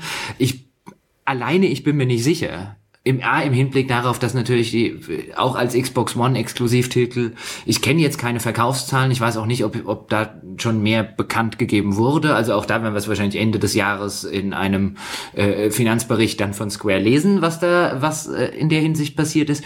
Aber ich könnte mir halt vorstellen, dass, also es würde mich nicht wundern, so rum gesagt, ich will es nicht totreden, aber es würde mich nicht wundern, wenn es das letzte Tomb Raider gewesen wäre aus Verkaufszahlsicht, weil ich glaube, die, die, das Fehlen der PS4 und selbst wenn du am Ende des Jahres rauskommst, wenn wir dann schon, schon längst über eine neue Spielegeneration reden, ich glaube, das tut halt den Verkäufen echt weh. Da ist dann wirklich die Frage, wie viel hat Microsoft da reingebuttert? Das kann sein, ist schwer abzuschätzen. Ich fände es auch sehr schade, wenn dem so wäre. Weniger nicht mal, also ja auch, aber weil es das durchaus verdient hätte, aber vor allem, weil das so eine Reihe ist, wo ich das Gefühl habe, ähm, Gott, was könnte daraus hm. werden, wenn es, äh, wenn sie die Möglichkeiten hätten. Also genau das, was wir gerade eben beschrieben haben, wo ich mir denke, wenn die noch mehr finanzielle Mittel zur Verfügung hätten und vielleicht auch noch den Freiraum hätten, noch mal ein, zwei kleinere Risiken einzugehen, äh, wie cool könnte sie dann sein? Und das ist abhängig natürlich davon, wie viel sie davon verkaufen. Dementsprechend hätte ich halt schon äh, Hoffnungen für ein drittes Tomb Raider. Also es ist ja auch schon ein Fortschritt zwischen dem ersten und dem, äh, dieser Fortsetzung zu sehen. Es ist auch definitiv eine Reihe, ich dachte, da willst du gerade äh, ein bisschen drauf hinaus, äh, bei der ich echt gespannt wäre, wie sie weitergeht, weil ich glaube, dass sie noch nicht an dem Spiel sind, das sie machen können und könnten Ähm, und ja, deswegen, deswegen wäre es sehr schade, weil ich habe nicht den Eindruck, dass das eine Reihe ist, wo du jetzt einen uninspirierten dritten Teil bekommen würdest. Ähm, es sei denn natürlich, da wird jetzt irgendwie ein Publisher sagen, oh, wir müssen nächstes Jahr muss einer raus und ne, ne, ne, ne. Das kann natürlich immer passieren. Aber ich glaube, ich habe da halt irgendwie den Eindruck, und das kann man halt schlecht quantifizieren oder kannst schlecht einen Finger drauflegen und sagen, genau deswegen, ähm, dass da ein wirklich sehr talentiertes Studio sitzt, äh, die ähm, äh, ihr bestes Spiel noch vor sich haben. Das ist so ein bisschen, bisschen ja. mein Eindruck. Deswegen fände ich es auch extrem, extrem schade. Ich meine, Tomb Raider ist jetzt so ein Spiel, das Rise of the Tomb Raider, wo ich jetzt sagen würde, ähm, würde ich es empfehlen? Ja. Also das wäre jetzt wirklich ein Spiel, wo ich sagen würde, das hat sich, ich weiß nicht, was es für Wertungen gekriegt hat, ich habe tatsächlich nicht geguckt. Also es ist jetzt kein 90er, ja. ähm, also 90er ist es nicht, finde ich, aber das ist schon diese mittlere 80, die ich ja gerne auch mal anderen Spielen abgesprochen habe. ähm, die finde ich ist es schon, einfach weil es, äh, äh, weil es als Spiel in, aus den genannten Gründen vielfach so super funktioniert. Mhm. Äh, man kann durchaus auch das Argument aufmachen, dass es vielleicht wegen der erzählerischen Ebene, also wenn jetzt einer sagen würde, er würde dem einen hohen 70er genau deswegen geben, würde ich jetzt nicht sagen, kannst du nicht machen um Gottes Willen. Ähm, äh, das, das ist jetzt mal wirklich ein Spiel, wo ich jetzt sagen würde, das würde ich jetzt echt empfehlen. Also wenn man so ein bisschen empfänglich für die Sorte Spiel ist und für die Sorte modernes Action-Adventure und da ein richtig gutes von der Sorte mal wieder spielen will, kannst du nicht viel, kannst du nicht viel falsch machen, wenn du halt bereit bist, eine, eine 0815 Abenteuergeschichte. Ja, also ich würde es halt, wie gesagt, unter den genannten vorbehalten, dann würde ich es tatsächlich empfehlen. Ne? Also man muss sich halt, wie aber eigentlich bei fast allen Spielen immer darüber im Klaren sein, was man dann da tatsächlich bekommt und das muss man halt auch mögen und wollen. Aber ansonsten äh, macht es seine, seinen Job halt echt gut. Und es ist halt so, so nettes Fluff-Ding. Wir haben ja auch schon oft genug darüber gesprochen, wie gerne wir eigentlich äh, immer äh, Dinge aufschieben, weil wir stundenlang am Stück spielen wollen. Mhm. Und jetzt äh, habe ich das halt gezwungenermaßen, weil ich es halt eigentlich auch mal fertig spielen wollte, immer abends bevor dem Schlafen gehen noch mal ein, zwei Stunden gespielt. Und das ist so ein Spiel, weil es so angenehm leicht ist, kommt man sehr weit in dieser Zeit. Und man hat das Gefühl, dass man in den ein, zwei Stunden wirklich viel erlebt hat. Das heißt, es ist auch noch ein Titel, den man sehr nett in diesen Häppchen spielen kann. Das war halt eigentlich auch noch ganz cool. Also auch das ist wieder so ein Ding. Die, die eine Empfehlung ist ja halt immer quasi, äh, unter bestimmten Vorzeichen gegeben, ja, also im, im gröbsten, dass einem das Genre überhaupt gefällt. Und jetzt zum Beispiel, wenn man zu den Leuten gehört, die nicht so viel Zeit haben, ist Tomb Raider halt zum Beispiel auch ein klasse Spiel. Da setzt du dich abends hin hm. und dann zockst du mal ein, zwei Stündchen oder sowas. Und da hast du halt einfach auch viel erlebt. Und äh, wenn du nicht zwanghaft jeden Busch abgrasen musst oder sowas, sondern du gehst halt dahin und spielst die Hauptstory und spielst so eine Challenge-Tour und dann hast du echt viel gemacht, weil du läufst da, gehst da durch wie ein, ein heißes Messer durch Butter, ja, und äh, hast halt echt das Gefühl, dass du tatsächlich was gemacht hast, während wenn ich abends ein, zwei Stunden Bloodborne spiele, ja, und dann kriege ich halt immer wieder auf den Sack und bin gerade fünf Meter weitergekommen als äh, äh, zu dem Punkt, wo ich gestartet habe, ist es so unbefriedigend, ja, weil ich tatsächlich auch wenn ich vielleicht besser geworden bin und jetzt diesen Abschnitt so gut beherrsche, dass ich dann am nächsten Abend weiterkomme, ist es halt ärgerlich, weil ich halt das Gefühl habe, ich bin halt kaum vorwärts gekommen. Und das ist halt bei Tomb Raider nicht so. Das ist halt in der Hinsicht auch ein sehr angenehmes Spiel. Und wenn wir jetzt um, um ich, ich glaube, ich ende mal noch mit einer kontroversen These. Mhm. Wir, wir, waren nicht kontrovers genug ja heute. Ja, ich musste ja ab und zu mal. Äh, äh, man muss ja, man muss ja auch hier den den den, den Schein wahren und äh, ja. Äh, in die in die richtigen in den Schubladen bleiben, bevor die Leute noch rein aus der Schublade rausnehmen müssen. Das, geht ja nicht. Nee, nee, das passiert ja nicht. Weil du hast vorher mal ganz kurz an irgendeiner Stelle Last of Us erwähnt. Ja. Und ich würde zum Beispiel jederzeit behaupten, und das, das finde ich einfach in der Rezeption interessant, mhm. die draußen bei Spielen sind. Last of Us erzählt bestimmt eine ambitioniertere, komplexere Geschichte. Keine, keine Frage, auf einer Story-Ebene. Würde behaupten, Tomb Raider ist das weitaus bessere Spiel. Als Spiel, als auf einer spielmechanischen Ebene. Mhm. Weitaus besser. Gott, es ist schon wieder so lange her mit dem Last of Us, aber ich weiß, dass ich damals gerade an bestimmten Spieldesign-Elementen von Last of Us so einigen Anstoß hm. genommen habe. Und auch gerade, also ich finde, ab und zu ging es mir bei Tomb Raider so und ja, bei mir ist es auch länger her, deswegen sage ich, ich stelle jetzt einfach mal eine kontroverse These mhm. in den Raum und wenn man Thesen in den Raum stellt, dann ja. lädt man natürlich auch Leute dazu ein, äh, ja. anderer Meinung zu sein. Ja. Ähm, ähm, äh, ich hatte aber auch bei, beim, beim Spielen von Tomb Raider, dachte ich irgendwann mal an Last of Us und dachte, das Spiel hier funktioniert wesentlich besser. Die Geschichte, wie gesagt, die, über die mhm. ambitionierte Geschichte und die, die, äh, äh, das Zusammenspiel zwischen Joel und ich habe ihren Namen vergessen, Ellie, Ellie genau. Ähm, darüber müssen wir nicht diskutieren in der Hinsicht. Aber ich finde, wenn was die Rezeption von solchen solcher Art Spiele angeht, finde ich, finde ich, äh, deswegen interessiert mich dann mal das, das Uncharted 4, wenn das, wenn das rauskommt. Da finde ich es Tomb Raider, also äh, deswegen, vielleicht sitzt jetzt auch jemand draußen, denkt sich ausgerechnet, das finden die jetzt gut, ausgerechnet dieses Tomb. Es ist halt wirklich spielmechanisch einfach echt, echt gut. Ja, ist halt sehr, sehr, sehr sauber. Sehr, sehr sauber. Ja. Ähm, Last of Us also jetzt in meiner Erinnerung, aber es ist ja auch echt wirklich lange genug her, äh, ist es so, dass ich glaube ich bei Last of Us tatsächlich äh, die viel befriedigeren Erfolgserlebnisse hatte und ich gerade diese, diese Stealth-Mechanik und äh, das, das Vorher Antizipieren von, von gegnerischen Bewegungsmustern und sonst irgendwas, wenn du dann erfolgreich so einen Plan umgesetzt hast, den du gefasst hast, das fand ich schon netter.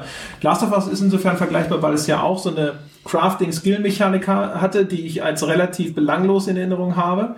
Die, auf die hätte man da auch verzichten können. Und es wird nach hinten raus auch recht uniform. Also dann sind bestimmte äh, Spielstrategien etabliert, die man immer wieder anwendet.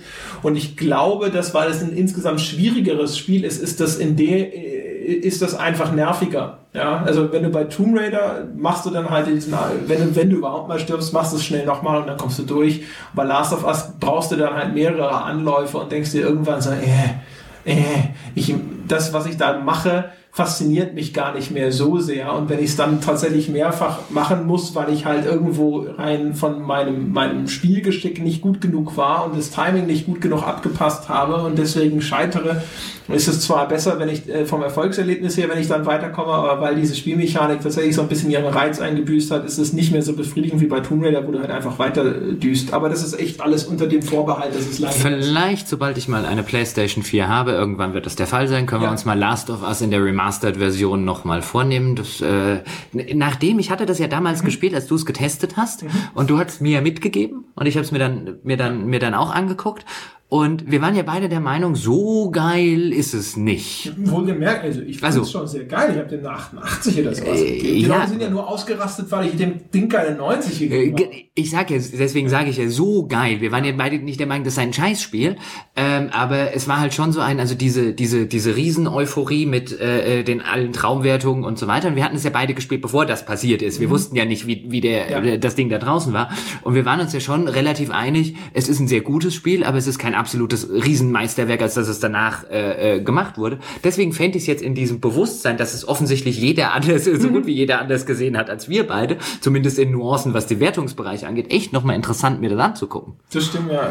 Last of Us war halt auch so ein Titel, der hatte halt Momente, die wirklich fantastisch waren. Also gleich zu Anfang zum Beispiel, wenn du mit diesem, mit deinem Kind im Arm durch diese brennende Stadt rennst oder so. Diese. Anfangsszene ist, ist ja. brillant. Also das ist tatsächlich mal ein Spiel, das es schafft, eine Beziehung innerhalb von wenigen, äh, äh von wenigen Augenblicken glaubhaft darzustellen. Ja. Ähm, aber bevor wir da jetzt noch weiter ins Detail gehen, ja. äh, ich habe kein Bier mehr. Oh ja, das stimmt. Ja, und diesem Zustand müssen wir eine schröcklich Abhilfe schaffen. Sehr, ja, das stimmt. Das stimmt. Ich kann dich leiden sehen diesmal. Das ist mir fast unangenehm nehmen, aber nur fast. Ja, meine Damen und Herren, äh, das war's mit dem ersten Live-Podcast quasi gemeinsam am gleichen Tisch. Und äh, wer jetzt denkt, dass ihm deswegen vielleicht der übliche Kladderadatsch am Ende erspart bleibt. ich gebe Bier holen. Ja, genau. Ja, äh, äh, wie immer sei darauf hingewiesen, dass äh, die Freunde des Podcastes jetzt losziehen sollten, um ihm fünf Sterne auf iTunes zu geben. Ja? Denn äh, wie ich immer wieder nicht müde werde zu betonen, der, der Hauptweg, wie neue Menschen auf unseren Podcast aufmerksam werden, weil wir uns ja sowas wie Werbung nicht leisten können und natürlich all diese ganzen äh, Konkurrenz-Podcasts und sonst was. Niemand macht ja freiwillig Werbung für etwas, von dem er weiß, dass es viel besser ist. Ähm, äh, der einzige Weg, wie wir gefunden werden, sind hauptsächlich die, die Charts auf iTunes und damit wir in die Top 10 kommen, brauchen wir positive Bewertungen, meine Damen und Herren. Das heißt, zieht los und gebt uns die verdiente 5-Sterne-Bewertung auf iTunes, damit der Podcast dort sichtbar bleibt. Das ist wichtig. Damit kann jeder einen guten, wertvollen Beitrag zum Erhalt des Podcastes leisten. Wer noch mehr tun möchte für den Podcast, auch dafür ist gesorgt. Wir haben nach wie vor einen fantastischen Patreon-Account, den man leicht finden kann, wenn man unsere Webseite besucht auf gamespodcast.de. Und da könnt ihr uns quasi abonnieren, einen frei gewählten Betrag jeden Monat spenden von einem Dollar aufwärts. 160 Leute oder so äh, machen das bereits. Also äh, auch ihr könnt dazugehören zu diesem elitären Club der Menschen, die wissen, wofür man sein Geld ausgeben sollte. Aber wie immer der Hinweis, wenn ihr unter 18 seid oder wenn ihr eigentlich sowieso knapp bei Kasse seid, dann wollen wir eure Kohle gar nicht haben. Lasst mal stecken und kommt wieder, wenn ihr Geld habt. Ja, also disposable income, wie der äh, Engländer sagt. Dann könnt ihr äh, dafür von mir aus gleich 580 äh, Euro im Monat spenden. Ja, solange ihr die Kohle frei zur Verfügung habt und euch das nicht wehtut, dann bewerft uns einfach damit. Das ist okay. Wir weichen auch gar nicht aus. Ja. Außerdem, wie immer der Hinweis, wer ein gutes, sinnvolles, interessantes, tiefsinniges und vor allem diszipliniertes und äh, äh, wirklich artikuliertes Spieleforum sucht, findet auch das auf gamespodcast.de. Wir haben ein Forum, das zum Podcast dazugehört und ich kann immer nur wieder betonen, wie angenehm überrascht ich bin über die Diskussionen, die dort stattfinden. Da sind Menschen, die sich seitenweise in einer Art und Weise, in einer Tiefe und auch in einer, in einem Umgangston über Spiele unterhalten, wie ich es sonst nirgendwo erlebe. Punkt. Ja, also wir haben die beste TM-Community der Welt. Ja. Genau, Herr Gebauer nickt und mhm. das war es für diese Woche. Wir sehen uns nächste Woche wieder, meine Damen und Herren. Bis dahin.